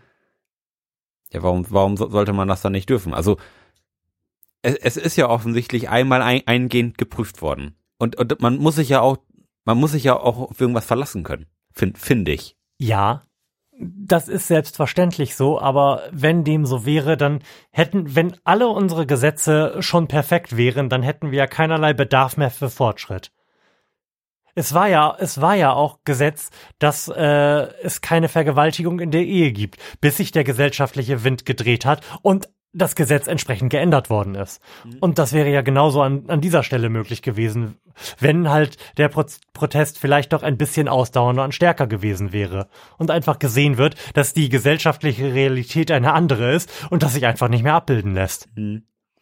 Ja, ich, ich kann verstehen, wo du nachkommst oder wo du herkommst. Ich ich würde es aber besser finden, wenn, wenn sowas dann nachher geregelt wird. Also wenn. Wenn der Wald schon weg ist. Ja, dann, dann, dann wird der, der nächste Wald wird dann nicht mehr weggemacht. So. Also, ich weiß nicht, wenn man einmal was gesagt hat, dann, dann, dann, dann hat man sich auch daran zu halten. Also, weiß ich nicht. Naja, es, es entspricht ja genauso ähm, den, den Grundpfeilern eines Rechtsstaates, dass es Revisionsebenen gibt. Und ich bin mir relativ sicher, dass das nicht ausgeschöpft gewesen ist. Oder dass man Prozesse noch einmal neu aufrollt, wenn neue Fakten hinzukommen oder Fakten anders bewertet werden. Mhm. Ansonsten müsste man ja so Serien wie Making a Murderer gar nicht machen. Stimmt. Der passendste Vergleich dieses Podcasts. bis, da, bis dato. Da geht noch einiges. Ja, auf jeden Fall war das für mich auch wieder so ein äh, wichtiges Symbol, das mich zu der Hoffnung trägt, dass da ein bisschen was gehen wird in der Klimadebatte. Und Auf ich finde, Fall. und ich finde auch ähm, diese Begebenheit hatte wieder ein Gesicht. Und dieses äh, Gesicht ist wieder das Gesicht einer einer jungen Frau, wie du ja auch schon gesagt hast. Ähm, es ist dieses viral gegangene Video von der Aktivistin, die zwischen zwei Polizisten steht und gerade festgenommen ist. Und die Polizisten gucken ein, ein bisschen bedröppelt, während sie da eine, eine sehr, sehr emotionale Ansprache hört und äh, hält. Und da würde ich auch gerne kurz mal reinhören. Einfach, damit man da nochmal den Vibe mitbekommt und vielleicht nochmal daran erinnert wird, ach, da war ja was. Und denken wahrscheinlich, sie hätten gewonnen, aber sie können nicht. Weil sie sind halt genauso groß diese Erde. Und das einfach nicht verstehen. Dass wir nicht für uns kämpfen, sondern für uns alle. Das war jetzt nur so ein kleiner Ausschnitt daraus. Mhm. Es ist ein mehrminütiges Video und es ist auch so geil, wie die Polizisten da sehr bedröppelt stehen, dann am Ende des Tages. Und, und auch hier wieder ein, wir, wir haben, wir leben offensichtlich in so einer kaputten Medienwelt und ähm, vielleicht heißt das, dass einzelne Personen, wenn sie jetzt nur ähm, den richtigen Ton treffen, was bewirken können. Ja. Vielleicht nur, damit ich dann irgendwann auch endlich mal mein Pulver verschossen habe hier in, in Sachen Clips. Und um die Klimadebatte jetzt wirklich mal vollständig abzuschließen. Ja. Ähm, wir hatten dann ja gerade, nachdem RWE da jetzt offensichtlich doch nach Kohle buddeln darf, in äh, der dreckigsten und von der Kohle abhängigsten Stadt des Landes Polens, ähm, die letzte Klimakonferenz, bei der im Wesentlichen auch nichts rausgekommen ist, auch wenn das als großer Erfolg gefeiert ist. Was ja rausgekommen ist, ist ja, wir gucken jetzt mal. Also, dass jetzt Kriterien festgelegt werden, nach denen verifiziert wird, ob denn die einzelnen Länder, die unterschrieben haben, äh, adäquat an der Reduktion ihrer CO2-Ausstöße mitarbeiten und wenn nicht, woran es denn liegt. Das machen wir alle fünf Jahre und wir fangen damit in fünf Jahren an also nur um das einzuordnen, das, der, das IPPC gibt uns noch genau zwölf Jahre, ähm, um unseren Ausstoß global um 50 Prozent zu reduzieren. Ansonsten haben wir die in der einer der letzten Sendungen auch erwähnten Tipping Points und das Ganze nicht mehr so richtig unter Kontrolle. Mhm. So, und äh, das bemerkenswerte und im Gedächtnis gebliebene Gesicht und die Stimme auch äh, dieser Veranstaltung ist wieder in diesem Fall eine sehr junge Frau, nämlich äh, die 15-jährige Klimaaktivistin äh, Greta, Greta Thunberg. Und auch da hören wir mal kurz rein. You say you love your children above all else, and yet you're stealing their future in front of their very eyes. Until you start focusing on what needs to be done rather than what is politically possible, there is no hope. We cannot solve a crisis without treating it as a crisis. We need to keep the fossil fuels in the ground and we need to focus on equity. And if solutions within this system are so impossible to find, then maybe we should change the system itself.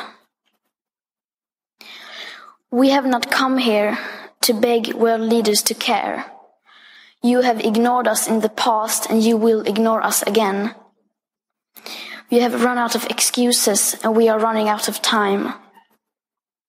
We have come here to let you know that change is coming, whether you like it or not. Und als ich den, das Ding geklippt hatte, ist mir dann aufgefallen, ha, die ähm, die Stimmen dieses Jahres sind offensichtlich ähm, ausschließlich Frauen. Mhm. Das fand ich ganz erfreulich. Und ähm, ich habe in irgendeiner der Sendungen dieses Jahres gesagt, dass Michael Seemann ja irgendwann mal in äh, seinem Podcast gesagt hat, dass er so langsam glaubt, dass äh, Männer für Diskussionen, insbesondere im Internet, zu emotional und nicht mehr tauglich sind. Ich, ich unterstreiche das. Das deckt sich auch mit meiner Musik des Jahres. Echt? Ja. komm, komm, hau rein. Das, das war jetzt insgesamt alles so ein, so ein Downer-Ding.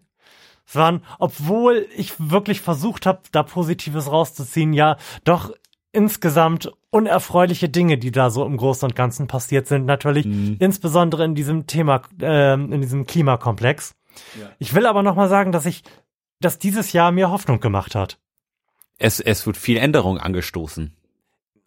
Es hat ja angestoßen, stimmt, aber es hat sich halt gezeigt, dass Änderungen halt möglich sind, mhm. dass in relativ kurzer Zeit das möglich ist, Leute zu mobilisieren und viele Leute dazu zu bringen, wirklich was zu tun.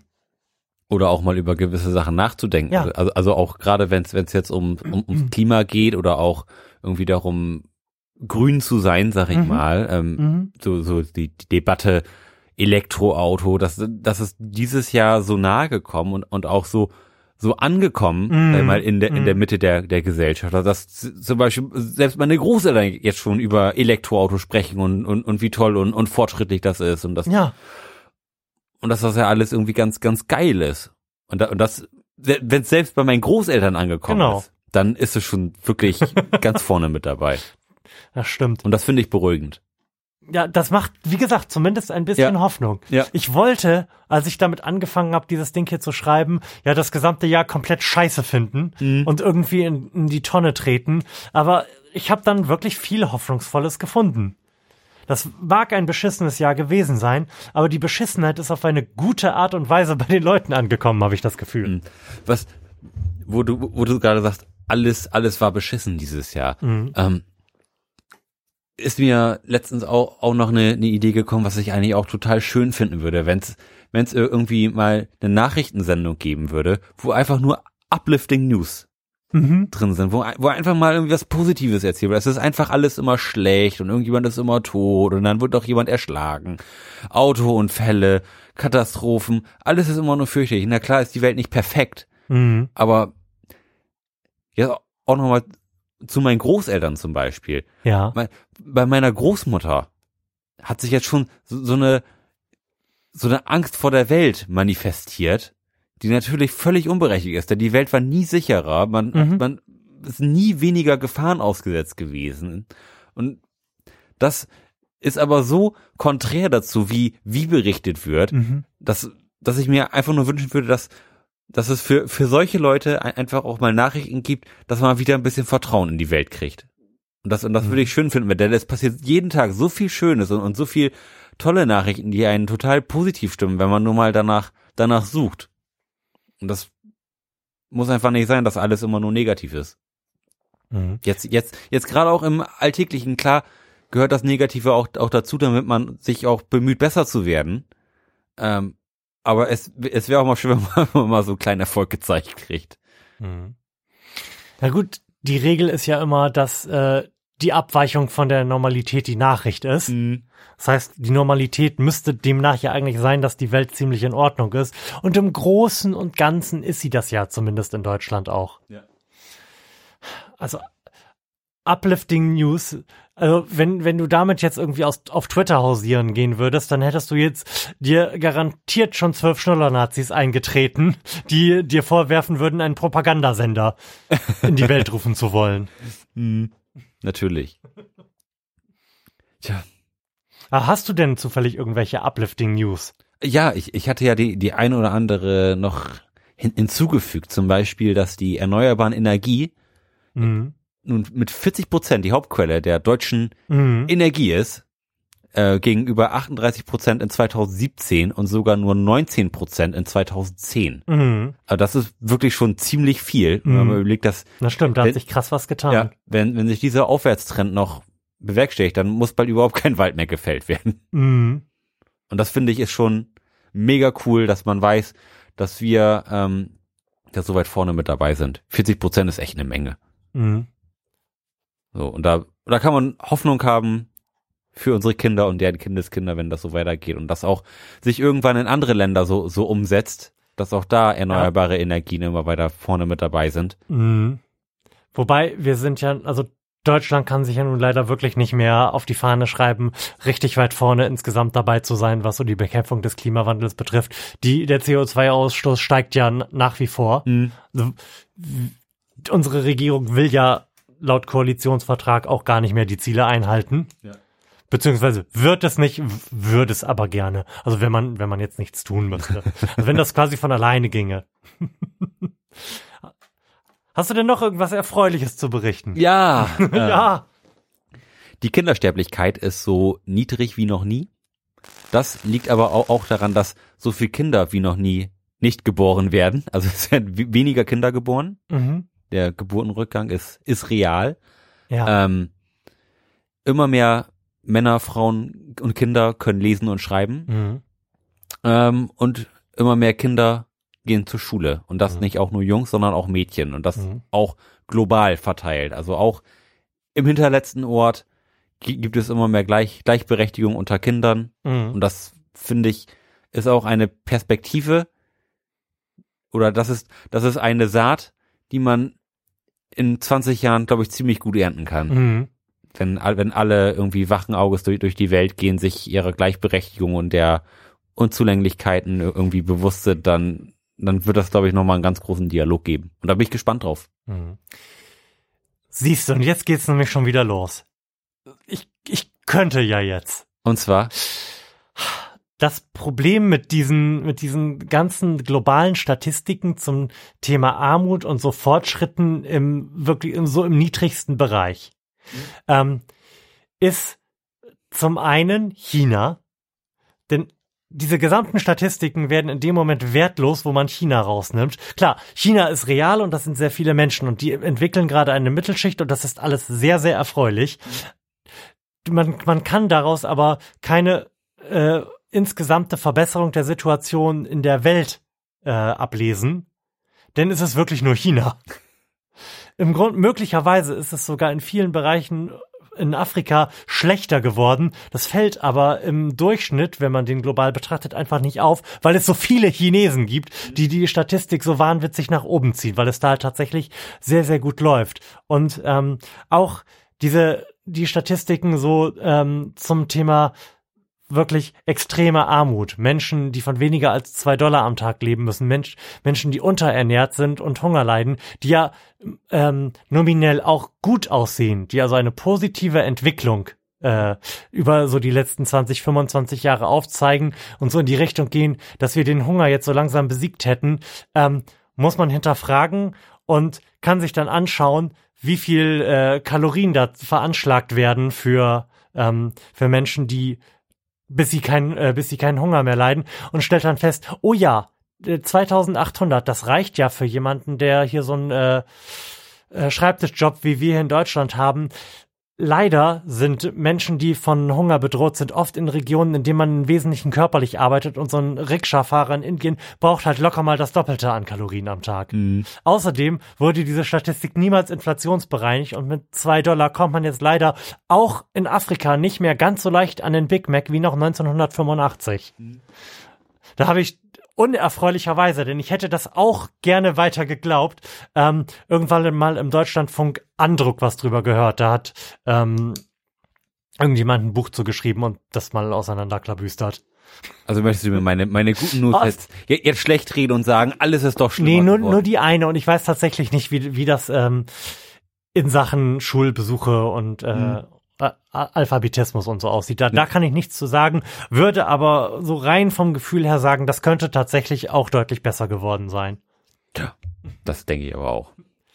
So, was haben wir denn noch am Start eigentlich? Und wollen wir das überhaupt noch alles machen? Wir sind ja jetzt nun echt schon lange dabei, ne? Ähm, also ich würde sagen, wir Du könntest uns noch mal ein Bier aufmachen, während wir schauen, was wir, worüber wir noch unbedingt sprechen wollen. Also ich finde, wir können uns eigentlich den Merkel-Rücktritt klemmen. Das ist so das dominierende Thema der letzten drei, vier Wochen gewesen. Oder sogar noch ein bisschen länger. Ähm, und würde auch auf meine Agenda passen, denn auch hier zeigt sich, dass Veränderungen möglich sind. Wobei das auch da wieder auf genau dem gleichen Niveau ist, wie wir das ähm, bei den ganzen anderen Themen hatten. So konkret hat sich noch nichts geändert. Die CDU ist immer noch irgendwie ein reaktionärer Verein von alten Männern, die ein bisschen weich in der Birne sind. Und da ändert sich jetzt halt auch nichts dran, wenn man die Vorsitzende austauscht. Dass aber so eine Dynamik aufkommen kann, weil eine Person eine Sache sagt. Dass dann selbst so Leute wie Friedrich Merz, das ist übrigens mein Zitat des Jahres, ich zähle mich zur oberen Mittelschicht, Ja. ähm, sich bemüßigt fü- fühlen können, irgendwie Kanzler werden zu wollen, das, das zeigt für mich auch wieder, dass doch irgendwie Veränderung möglich ist. Aber ansonsten war es das auch für mich mit dem Merkel-Rücktritt. Ich habe keine, keine besondere Meinung zu Annegret Kramp-Karrenbauer, die ich übrigens von Anfang an richtig aussprechen konnte. Ich möchte das betonen. ich, hab, ich musste das ganz im Gegensatz zu gestandenen Journalisten nicht üben. Wenn es ist, nicht so schwer. Ähm, aber ansonsten habe ich da keine Meinung zu. Die war ja auch verhältnismäßig unauffällig, ne? Also die ist, die ist mir, bevor sie da irgendwie an die Macht gekommen ist, ähm, ziemlich hart an, an mir vorbeigegangen. Mhm. Also ich, ich wusste, dass sie existiert. Mhm. Das war's dann aber auch eigentlich schon. Also, also die hatte nie irgendwie so ein, so ein hartes politisches Profil, dass man sagen könnte, ah, die Kram-Karrenbauer, geil. Nee, Oder nicht, nicht geil. Oh, die Kram-Karrenbauer. Oh, die ist offensichtlich ein bisschen weich in der Birne. Die ist nämlich äh, fundamentalistische Christin. So. Ja, und da, und da machst du halt nichts gegen. Mhm. So, also relativ profillos. Und finde ich, finde ich jetzt auch nicht besonders beredenswert. Ich wollte mir wirklich ihre letzte Rede auf dieser letzten Klausurtagung nochmal anhören. Die soll wirklich sehr gut gewesen sein. Also soll eine Rede gewesen sein, nach der man sie als, zumindest als CDU-Mitglied äh, guten Gewissens hätte wählen können. Vielleicht mache ich das nochmal, wenn ich da irgendwann Zeit zu finde. Dankeschön. Lars hat mir das äh, ganz gut, wie ich finde, aussehende Bier rübergereicht. Ich weiß gar nicht, welches das jetzt geworden ist. Ja. Erzähl doch mal. Es ist ein Affligem. Ein Affligen. Wer kennt das nicht? Ja. Affligen trinke ich auch immer morgens zum Frühstück. Das ist richtig super. Gebraut. Pür püriert man ein bisschen Äpfel und Gebraut in. Belgien. Ein blondes. Hm. Mit 6,8 Prozent. Und- Volumenalkohol. ich hätte dir das schon sagen können, nachdem ich dran gerochen habe, dass das bestimmt wieder ein belgisches Bier ist. Ich weiß nicht, was die mit ihrer Hefe auch immer haben. Also es riecht wieder Es- es riecht- sehr hefig. Ja. Das, ich, ich wollte gerade sagen, dass, wenn man sich das so unter die Nase hält, riecht das so, als hätte so einen Block Hefe in der Hand, so einen Block frische Hefe. Mhm. Also ich finde, Also- ich finde Hef, man kann ja hefige Biere mögen. Also ich kann verstehen, wie man das besonders gerne mögen kann. Ja. Aber was ich gut fände, wäre, wenn man vielleicht ein bisschen Kirsche reintun würde. Mmh, Kirsche. Das Ja, wäre gut. Oder. Scho oder Schokolade. oh, das wäre gut. Prost. Prost. Ja. Also es ist einfach, einfach nur ein, ein blondes Bier mit einem sehr zurückhaltenden Geruch abseits der Hefe. Florian verzieht das Gesicht in Schmerzen. Äh, Deute ich das richtig? Sind es Schmerzen? Also Ja. Hast du Schmerzen? Also, wie viel Prozent hatte? 6,8? I. Also ich würde das für 6,8, also pass auf, stell, stell dir vor, du wärst auf einem Geburtstag und ähm, wärst auch nicht mit dem Auto und die Stimmung ergibt sich so, dass äh, alle sich ein bisschen zulaufen lassen. Vielleicht spielt sogar eine Band oder sowas. Also, gute Party. Der hat aber nur dieses Bier, weil er offensichtlich ein Fan davon ist. Ich könnte mir das für 6,8 Prozent irgendwie in den Kopf reindrehen in dieser Situation, aber das schmeckt nicht gut. Nee, also. Nee, also das. Insbesondere der Nachgeschmack ist wirklich nur noch hefig. Ja. Aber der Antrunk erweckt den Also- Eindruck, dass es auch ein ganz unspektakuläres Bier ist. Am Anfang ist da relativ wenig und das ist das mit Abstand erfreulichste an diesem Trinkerlebnis. Ja. Stimmt. Am, am Anfang schmeckt es so ziemlich nach gar nichts. Mhm. Ähm, dann wird's etwas säuerlich und dann bleibt so ein Stückchen Hefe in deinem Mund liegen. Ja. Mhm. Also wirklich ziemlich, also wirklich unerfreulich. Ja. Ähm, mit 6,8 Prozent für den Geschmack deutlich zu wenig Alkohol. Mhm. Ähm, nee, also, also tut mir leid, die Belgier können kein Bier brauen. Nee. Also, also da, also Ich da bin, bin- ich jetzt ich bin- Mhm. mittlerweile von überzeugt, dass sie damit einfach aufhören sollen. Die können andere Dinge besser. Es ist noch herauszufinden, welche, aber Bierbraun ist es auf jeden Fall nicht. Nee, also vielleicht können die ganz fantastischen Wein machen. Wer weiß das schon. Hm. Ähm, nee, also das war, also das, das war mal nichts. Nee, also von mir zwei. ja, es, es ist besser als das erste Bier, Findest du? finde ich, ja. Ach ja, das, das, erste Bier war das mit der Kirsche, ne? Ja, Mhm.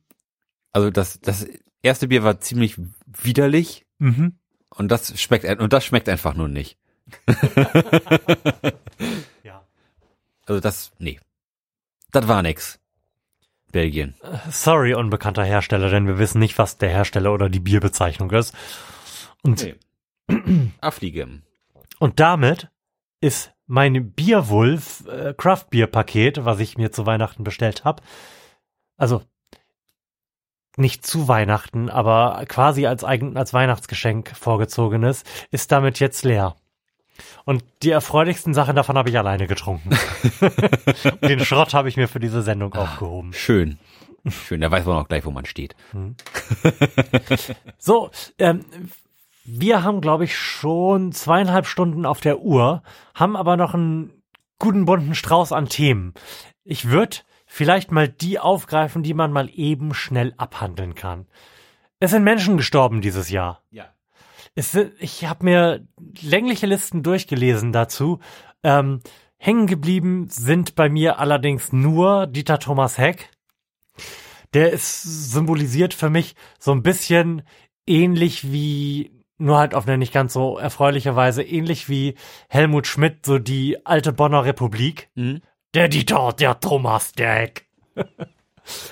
Und ähm, man muss ihm zugute halten, in Zeiten, in denen es noch keine Lauftexte unten gab, konnte er sehr, sehr schnell vorlesen, wer an der Sendung beteiligt gewesen ist. Da gibt's lustige YouTube-Videos zu. Und äh, er hat uns natürlich das äh, gerne als Soundboard, äh, Soundbite verwendbare Rainer Fahr ab hinterlassen. Darum erinnere ich mich mit einer gewissen wohligen Wärme an Dieter Thomas Heck, obwohl ich nie irgendeiner seiner Sendungen bewusst geschaut habe.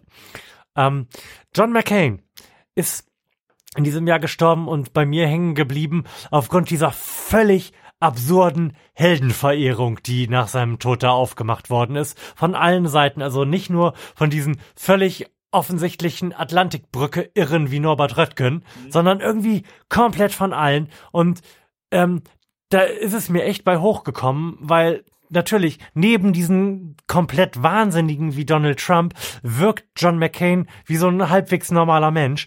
Aber dass sein Name ein extrem prominenter in dem vor einigen Jahren äh, veröffentlichten Torture Report gewesen ist und da hatte ich echt meine Probleme mit, ist irgendwie komplett unter den Tisch gefallen bei der Sache.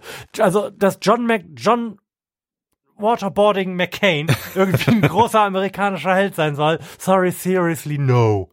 Da bin ich raus. Er hat sich zumindest bis, bis zum bitteren Ende in der amerikanischen Politik Mhm. engagiert. Der hat ja irgendwie einen schweren Hirntumor gehabt, der auch irgendwie. Zu Recht. Ich, also, ich bin der Meinung, dass ein schwerer Hirntumor John McCain am Anfang der Amtszeit von George Bush II., der erste ist übrigens auch in diesem Jahr gestorben, hätte dahin raffen sollen. Das wäre für die Menschheit besser gewesen. Una- Unabhängig davon ist er bis zum bitteren, bis zum bitteren Ende immer erschienen und hat Donald Trump durchbeleidigt, wo er, wo er nur konnte. Und, Das ist auch- und zumindest das muss, ihm, muss, Das muss ist man ihm zugute halten. So geil. Du, du kannst halt in persona verantwortlich für Folter sein. Aber wenn du danach ausreichend lange einen noch irreren als dich beleidigt hast, dann bist du ein Scheißheld. Das macht mich echt kaputt. Also wirklich. Das- ich habe mich das- richtig aufgeregt. Das ist natürlich aber auch was, was so mega auf die amerikanische Kultur dann, dann abzieht. ne? Die, die, die ganzen Vietnam-Veteranen, der McCain ist ja auch irgendwie lange in Gefangenschaft gewesen und wurde dann, dann da auch. Ja, dann sollte er es doch besser wissen. Also wirklich. Ja, aber es, es gibt ja die, diese quasi okkulte Heldenverehrung in, in Amerika für, für, für die Veteranen und das, dass das da aufgegriffen wird, das war ja mega zu erwarten. Und, und auch da waren wir schon mal weiter. Ich sage nur John Rambo. Tja. Du hast da noch Stan Lee hinzugefügt zu unserer relativ kurzen Liste. Und ähm, ich würde jetzt noch kurz äh, in Gedanken Aretha Franklin hinzufügen. Äh, Du hast, hast du Stephen Hawking erwähnt? Der steht da ganz am Anfang. Ich dachte, den machen wir zum Schluss, weil er für uns beide, glaube ich, der bedeutsamste ne, Name in dieser Liste ist. Ja. Warum hast du Stan Lee hinzugefügt? Stan Lee als er als Erf Erfinder der der normalen Superhelden, Mhm. sag ich mal, ist er schon eine eine popkulturelle Ikone gewesen, auch wirklich bis bis zum bitteren Ende eigentlich äh, ganz vorne mit dabei. Ich weiß gar nicht, mit wie vielen Jahren er gestorben ist, irgendwie so 94, 95 äh, steinalt geworden und bis zum bitteren Ende dann auf irgendwelchen Comic-Cons aufgetreten, hat noch Fotos mit Fans gemacht, hat sich auch immer immer noch engagiert und, und zu, zu Themen eine Meinung gehabt, auch, auch viel, viel Gutes gesagt Mhm. und sich dann bis zum Schluss auch noch aufrecht gehalten, obwohl seine Frau, glaube ich, auch schon dann vor zwei Jahren gestorben ist. Und dann gab es auch noch einen, Skandal, dass er irgendwie von mit seiner Tochter zerstritten ist und irgendwie von seiner Pflegerin, die ihn da irgendwie zu Hause pflegt, misshandelt worden ist. Also so ganz, ganz viel fürchterliche Scheiße auch irgendwie bis dann am, am Schluss passiert. Und der, der wirklich einer, einer Generation irgendwie Richtung und einen moralischen Kompass verpasst, sage ich mal, was ja wirklich nicht nicht zu verachten ist, wenn man sich Also mal auch wenn der, wenn ich mir so das äh, Övre der Marvel-Film-Schaffenden der letzten zehn Jahre angucke, in eine merkwürdige Richtung weist, dieser moralische Kompass. Ja. Kann man nicht anders sagen, aber du hast, ja klar, du, hast- du hast da einen Punkt. Mhm. Ich frage mich gerade, ob Stan Lee, wenn wir das einfach mal äh, rein monetär Ferengi-Style betrachten, ob es Stan Lee dann die popkulturell bedeutendere Figur als George Lucas ist. Das glaube ich nicht. Hat Marvel mehr umgesetzt als Star Wars so über die Zeit? das glaube ich nicht. Also, das, ich, also Star Wars hat ja so ein Shitton Money gemacht.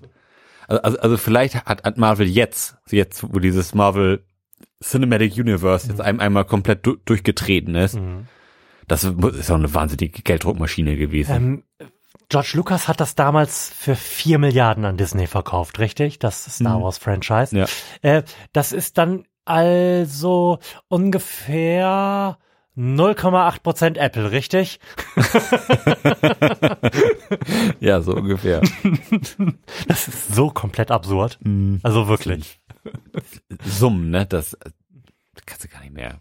Kriegst gar nicht mehr zu fassen. Und über, So viel hat man manchmal gar nicht bei sich. und über Stephen Hawking haben wir uns, glaube ich, als er gestorben ist, in einer Sendung ausgiebig ausgelassen. Ja. Ah. Ähm, ist die, die kurze Geschichte der Zeit liegt auch oben gerade wieder auf meinem Nachttisch. Mhm. Und ähm, wir haben versucht, das als äh, Vorleseritual einzuführen. Natürlich versteht Hermine das noch nicht, was man ihr vorliest. Darum ist es egal, was man ihr vorliest. Mhm. Ähm, aber es ist leider etwas zu anstrengend zu lesen, um das monoton und einschläfern vorzulesen. Wir haben jetzt tatsächlich besten, besten Dank nochmal äh, angefangen, euer Momo zu lesen. Schön. Schön. Also auch ein schönes Buch. Ich habe das noch nie gelesen. Nicht? Ich habe ich hab Auch auch den. Film nicht gesehen, falls es einen Film gibt. Ich weiß Ja. noch nicht mal, ob, also natürlich Mhm. gibt es einen. Mhm. Ähm, ich hatte nur mal ein Hörspiel von Momo, Mhm. wenn mich nicht alles täuscht. Aber auch da habe ich keine, keine wirklichen Erinnerungen dran. Ach doch, das ist so eins meiner Kindheitsbücher. Da habe ich. Aber das geht schon gut los. Also wir haben jetzt so, weiß ich nicht, zehn Seiten oder so gelesen. Mhm. Das geht schon ganz schön los. Ich bin ganz gespannt, wie sich das so entwickelt. Das ist auch eine krasse Bildungslücke, oder? Ja, mega. Da muss, muss man zu stehen. Ja. Ähm, ich hätte gerade reinspringen müssen, als du Stan Lee gesagt hast. Denn ähm, zu den wenigen Filmen, die ich in diesem Jahr gesehen habe, gehört auch äh, Avengers Infinity War. Ja, den habe ich immer noch nicht gesehen. Nein. Nein. Und mir geht ja dieses gesamte Superheldengetüdel komplett am Arsch vorbei. Mhm. Ich habe die zwar alle mal gesehen, einfach weil wir bei Freunden zu einem Marvel-Wochenende, wo wir 31 Filme geschaut haben, eingeladen. Nein, nein, es waren nicht 31 Filme, es waren 31 Stunden. ähm, wo wir alle Marvel-Filme durchgeschaut haben. Also ich auch zum großen Teil nur mit halbem Auge. Ähm, mir ist das alles gegenwärtig, mir geht das aber sehr am Arsch vorbei. Und genau deshalb war Infinity War, glaube ich, der Film, mit dem ich den meisten Spaß in diesem Jahr hatte.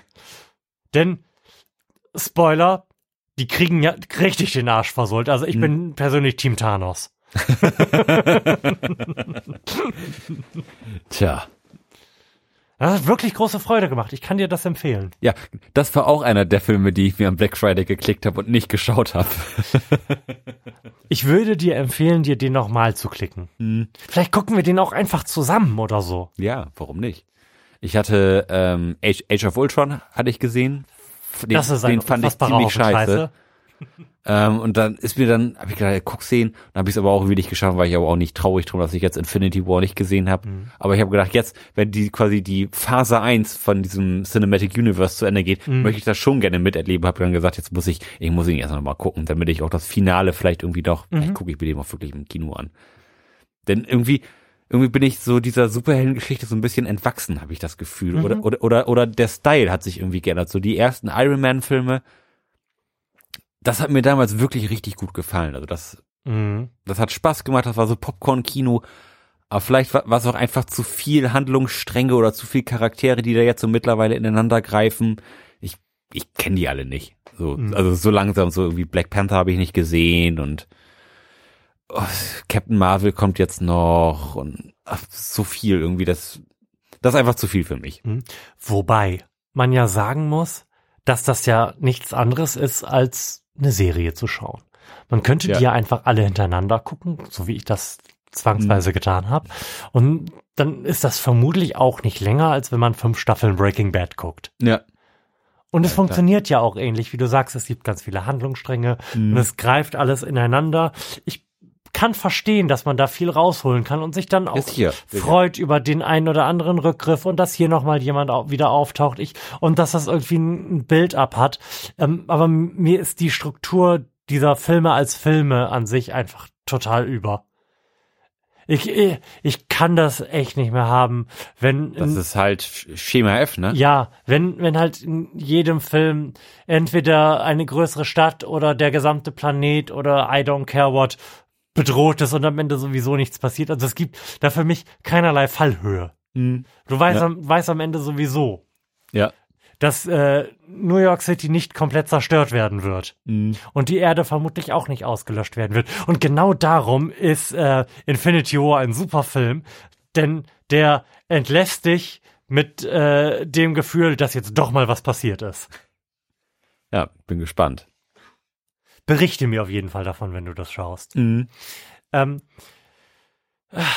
wir, wir könnten jetzt noch ein bisschen über den NSU-Prozess sprechen, der Oh, das endlich, ist doch aber endlich, auch eine endlich Geschichte ein für einen anderen Tag, oder? Das ist eigentlich eine Geschichte für einen anderen Tag. Ich möchte nur zu Protokoll geben, dass es den Verfassungsschutz trotz alledem immer noch gibt. Also trotz der Kausamaßen und dem NSU-Prozess, in dem die Rolle des Verfassungsschutzes nicht aufgeklärt worden ist. Obwohl, und das kann man nicht oft genug sagen, ähm, der Verfassungsbeamte Temme zu dem Zeitpunkt, als einer der, äh, der Menschen, die von dem nationalsozialistischen Untergrund ermordet worden ist, zu dem Zeitpunkt an dem Ort war, in dem Internetcafé und nichts mitbekommen haben will. Ich frage in schöner Regelmäßigkeit auf Twitter, ob es den Verfassungsschutz immer noch gibt. das ist das Einzige, was ich dazu zu sagen habe. Vielleicht, es gibt ja ein Theaterstück zu, also so die, den Prozess als szenische Lesung gerafft. Vielleicht gucken wir uns das irgendwann mal auf YouTube an. Das wäre, glaube ich, eine Maßnahme. Dann kann man sich das mal konzentriert reintun, wenn man das denn möchte. Ich glaube, das ist schon irgendwie so ein bisschen ähm, bundesrepublikanische Realität und Geschichte, die man sich eigentlich mal gegeben haben sollte. Überhaupt nicht mit der Bundesrepublik zu tun hat das Land Brasilien. Außer, dass wir da bestimmt irgendwie Waffen hin exportieren. Bestimmt. Es ist übrigens eines der äh, gescheiterten Projekte der Bundesregierung, der 173, ähm, neue Richtlinien für Waffenexporte zu, äh, zu erlassen. Ja, schade.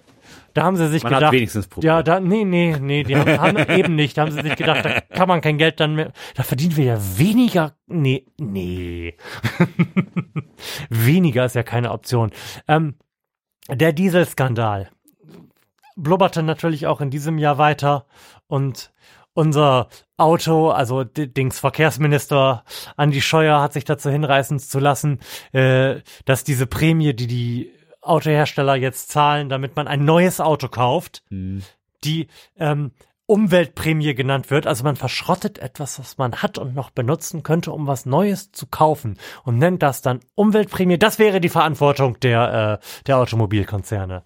Also da geht alles seinen gewohnten Gang. Wir haben ja eigentlich grundsätzlich aus irgendeinem komischen Grund CS, CSU-Politiker als Verkehrsminister. Das hat ja gute Traditionen in diesem Land. Sei es drum.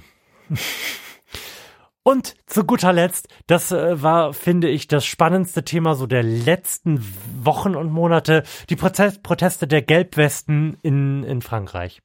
Und auch in Deutschland, darüber muss gleich kurz zu reden sein, da musst du mich dran erinnern. Dann kommen wir nämlich wieder ganz an den Anfang des Podcasts zurück. Das wird schön. Hast, hast du das verfolgt?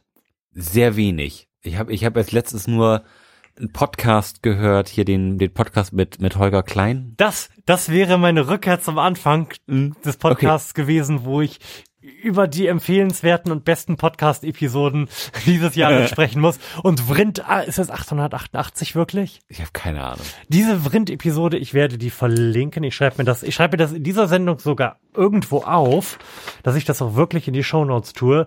Ähm, diese Sendung ist eine der Podcast-Sendungen, die man gehört haben sollte. Ich habe mich so weggeschmissen. Kannst du erzählen, worum es geht? Es ging darum, dass ähm, Holger Klein für, für ein Interview mit jemandem, der eine Gelbwestengruppe in Deutschland administriert. So die, die Gelbwesten in Frankreich, okay, und dann hat sich in, in Deutschland auch eine, eine Splittergruppe ent, entwickelt und, und, und das gibt ja auf, auf Basis welchen Messengers fu funktioniert das? Äh, Telegram. Genau, und da, und da kann man so Gruppen bilden, wo, wo dann immer wieder Le Leute eintreten. Und er ist durch seltsame Windungen da, dazu gekommen, als äh, er ist erst selbst Student gewesen oder ist, ist immer noch Student, ist durch seltsame Windung dazu gekommen, Administrator einer solchen Gruppe zu werden, weil eine Gruppe gelöscht wurde und er hat direkt eine neue erstellt und alle Und die offiziell genannt. Genau.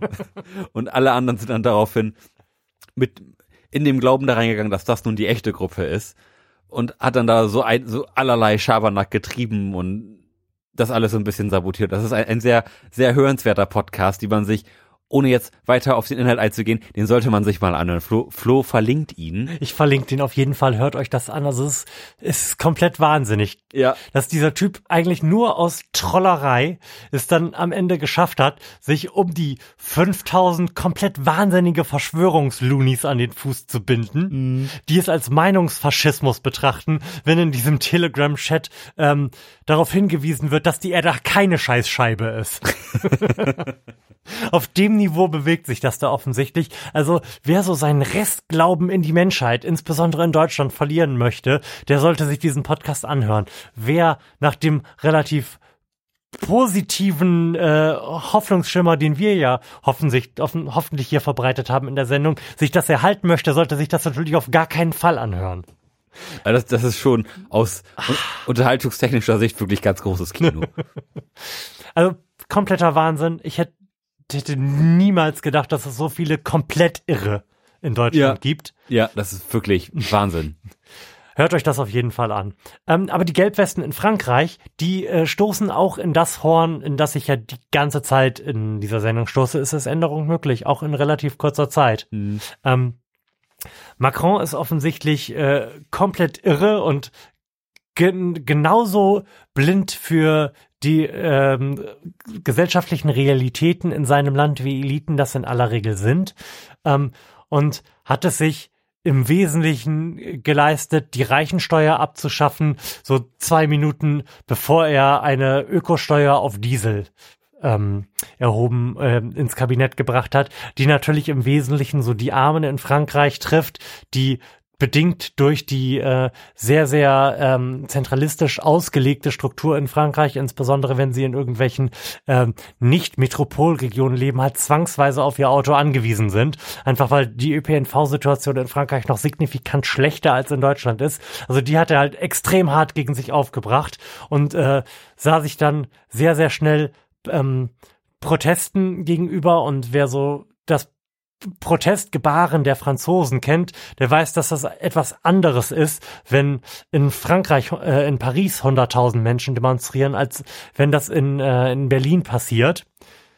Also 90.000 Polizisten wurden zu Hochzeiten in Paris zusammengezogen. Muss man sich da nur mal so als Dimension vielleicht vergegenwärtigen. Und das hat halt dazu geführt, dass äh, Macron sich dann irgendwann genötigt sah, nach relativ kurzer Zeit, so nach einigen Wochen, eine, eine Rede an das Volk zu halten und das ähm, wirklich vernünftige Zugeständnisse zu machen, so im Rahmen des sozialen Ausgleichs. Hast du, hast du dieses Video zufällig gesehen? Nein. Ich habe auch nur darüber gelesen und ich habe dann da irgendwann mal nachgesucht. Und also man kann glaube ich die die Entrückung, die man als Präsident ähm, der Franzosen im Élysée-Palast hat, kaum besser demonstrieren als in einer Rede, in der der angekündigt wird, den Mindestlohn zu erhöhen, die man in einem goldenen Raum hält. An einem goldenen Tisch zwischen zwei goldenen Lampen. Mhm. Das ist, das ist so komplett absurd, das irgendwie zusammenzubringen, was der da gerade tut und wo er sich befindet. Also ich habe vollstes Verständnis dafür, dass die Franzosen irgendwie die soziale Spaltung nicht mehr länger hinnehmen wollen.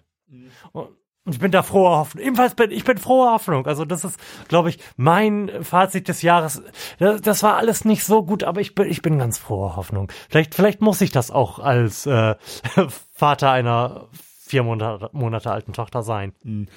Genau das gleiche habe ich auch zu, zu meiner Freundin gesagt, als sie die äh, Neujahrsansprache von der Queen geschaut hat. Denn auch die, die Queen spricht da über, über Armut und Mhm.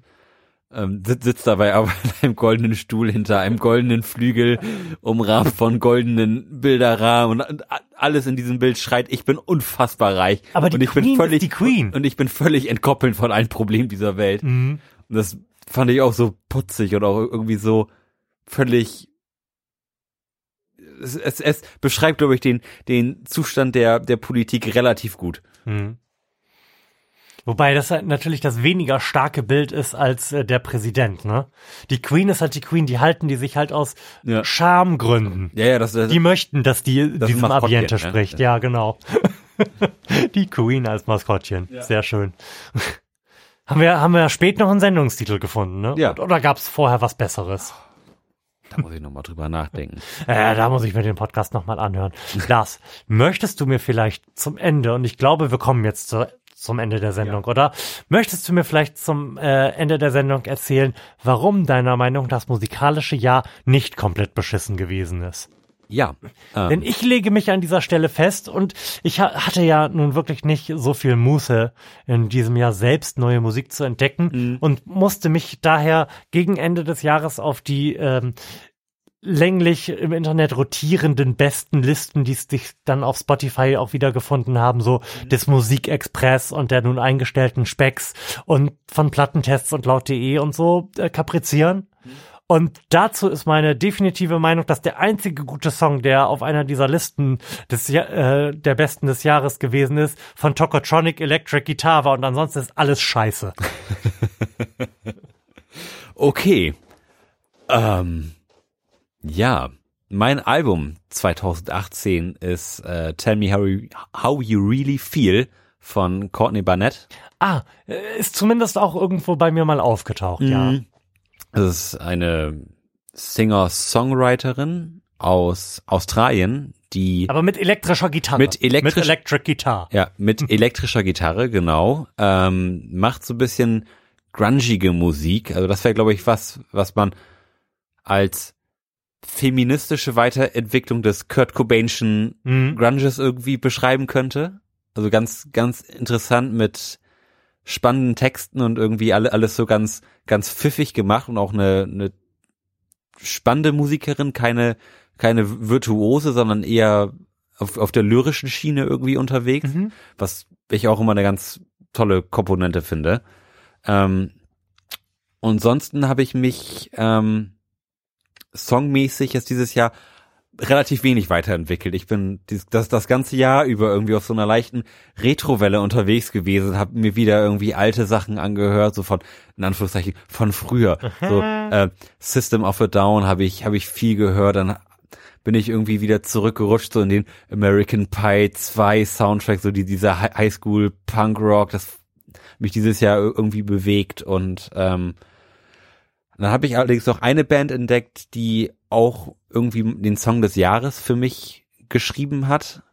Ähm, das ist allerdings, deren Album ist schon 2006, Ende 2016 erschienen. Die haben dieses Jahr aber das erste Mal so richtig Fahrt aufgenommen, sonst sind die immer unter dem Radar geschwommen. Das ist ähm, Gur heißen die. Mhm. Das ist ein Berliner Duo von zwei, zwei Mädels, die, die, die so ein bisschen New Wave Indie Rock machen, also so, so, ein, so ein ganz geiler Sound, so, so ein bisschen Surf, Surf Rock mäßig, Mhm. total abgefahren. Und die haben so ganz eigenen Sound, den man, den, den ich so noch nicht gehört habe und die jetzt dieses Jahr oder letztes Jahr ähm, war, war so deren erstes großes Jahr, wo so viele Festivals gespielt wurden, eine Tour und jetzt Mhm. sieht man sie so überall so langsam aufploppen und, und das freut mich total. Ich habe die Anfang des Jahres mit, mit meiner Freundin zusammen irgendwie in so einem halb ausverkauften Lagerhaus in, in Bremen gesehen. Das heißt, da waren vielleicht irgendwie so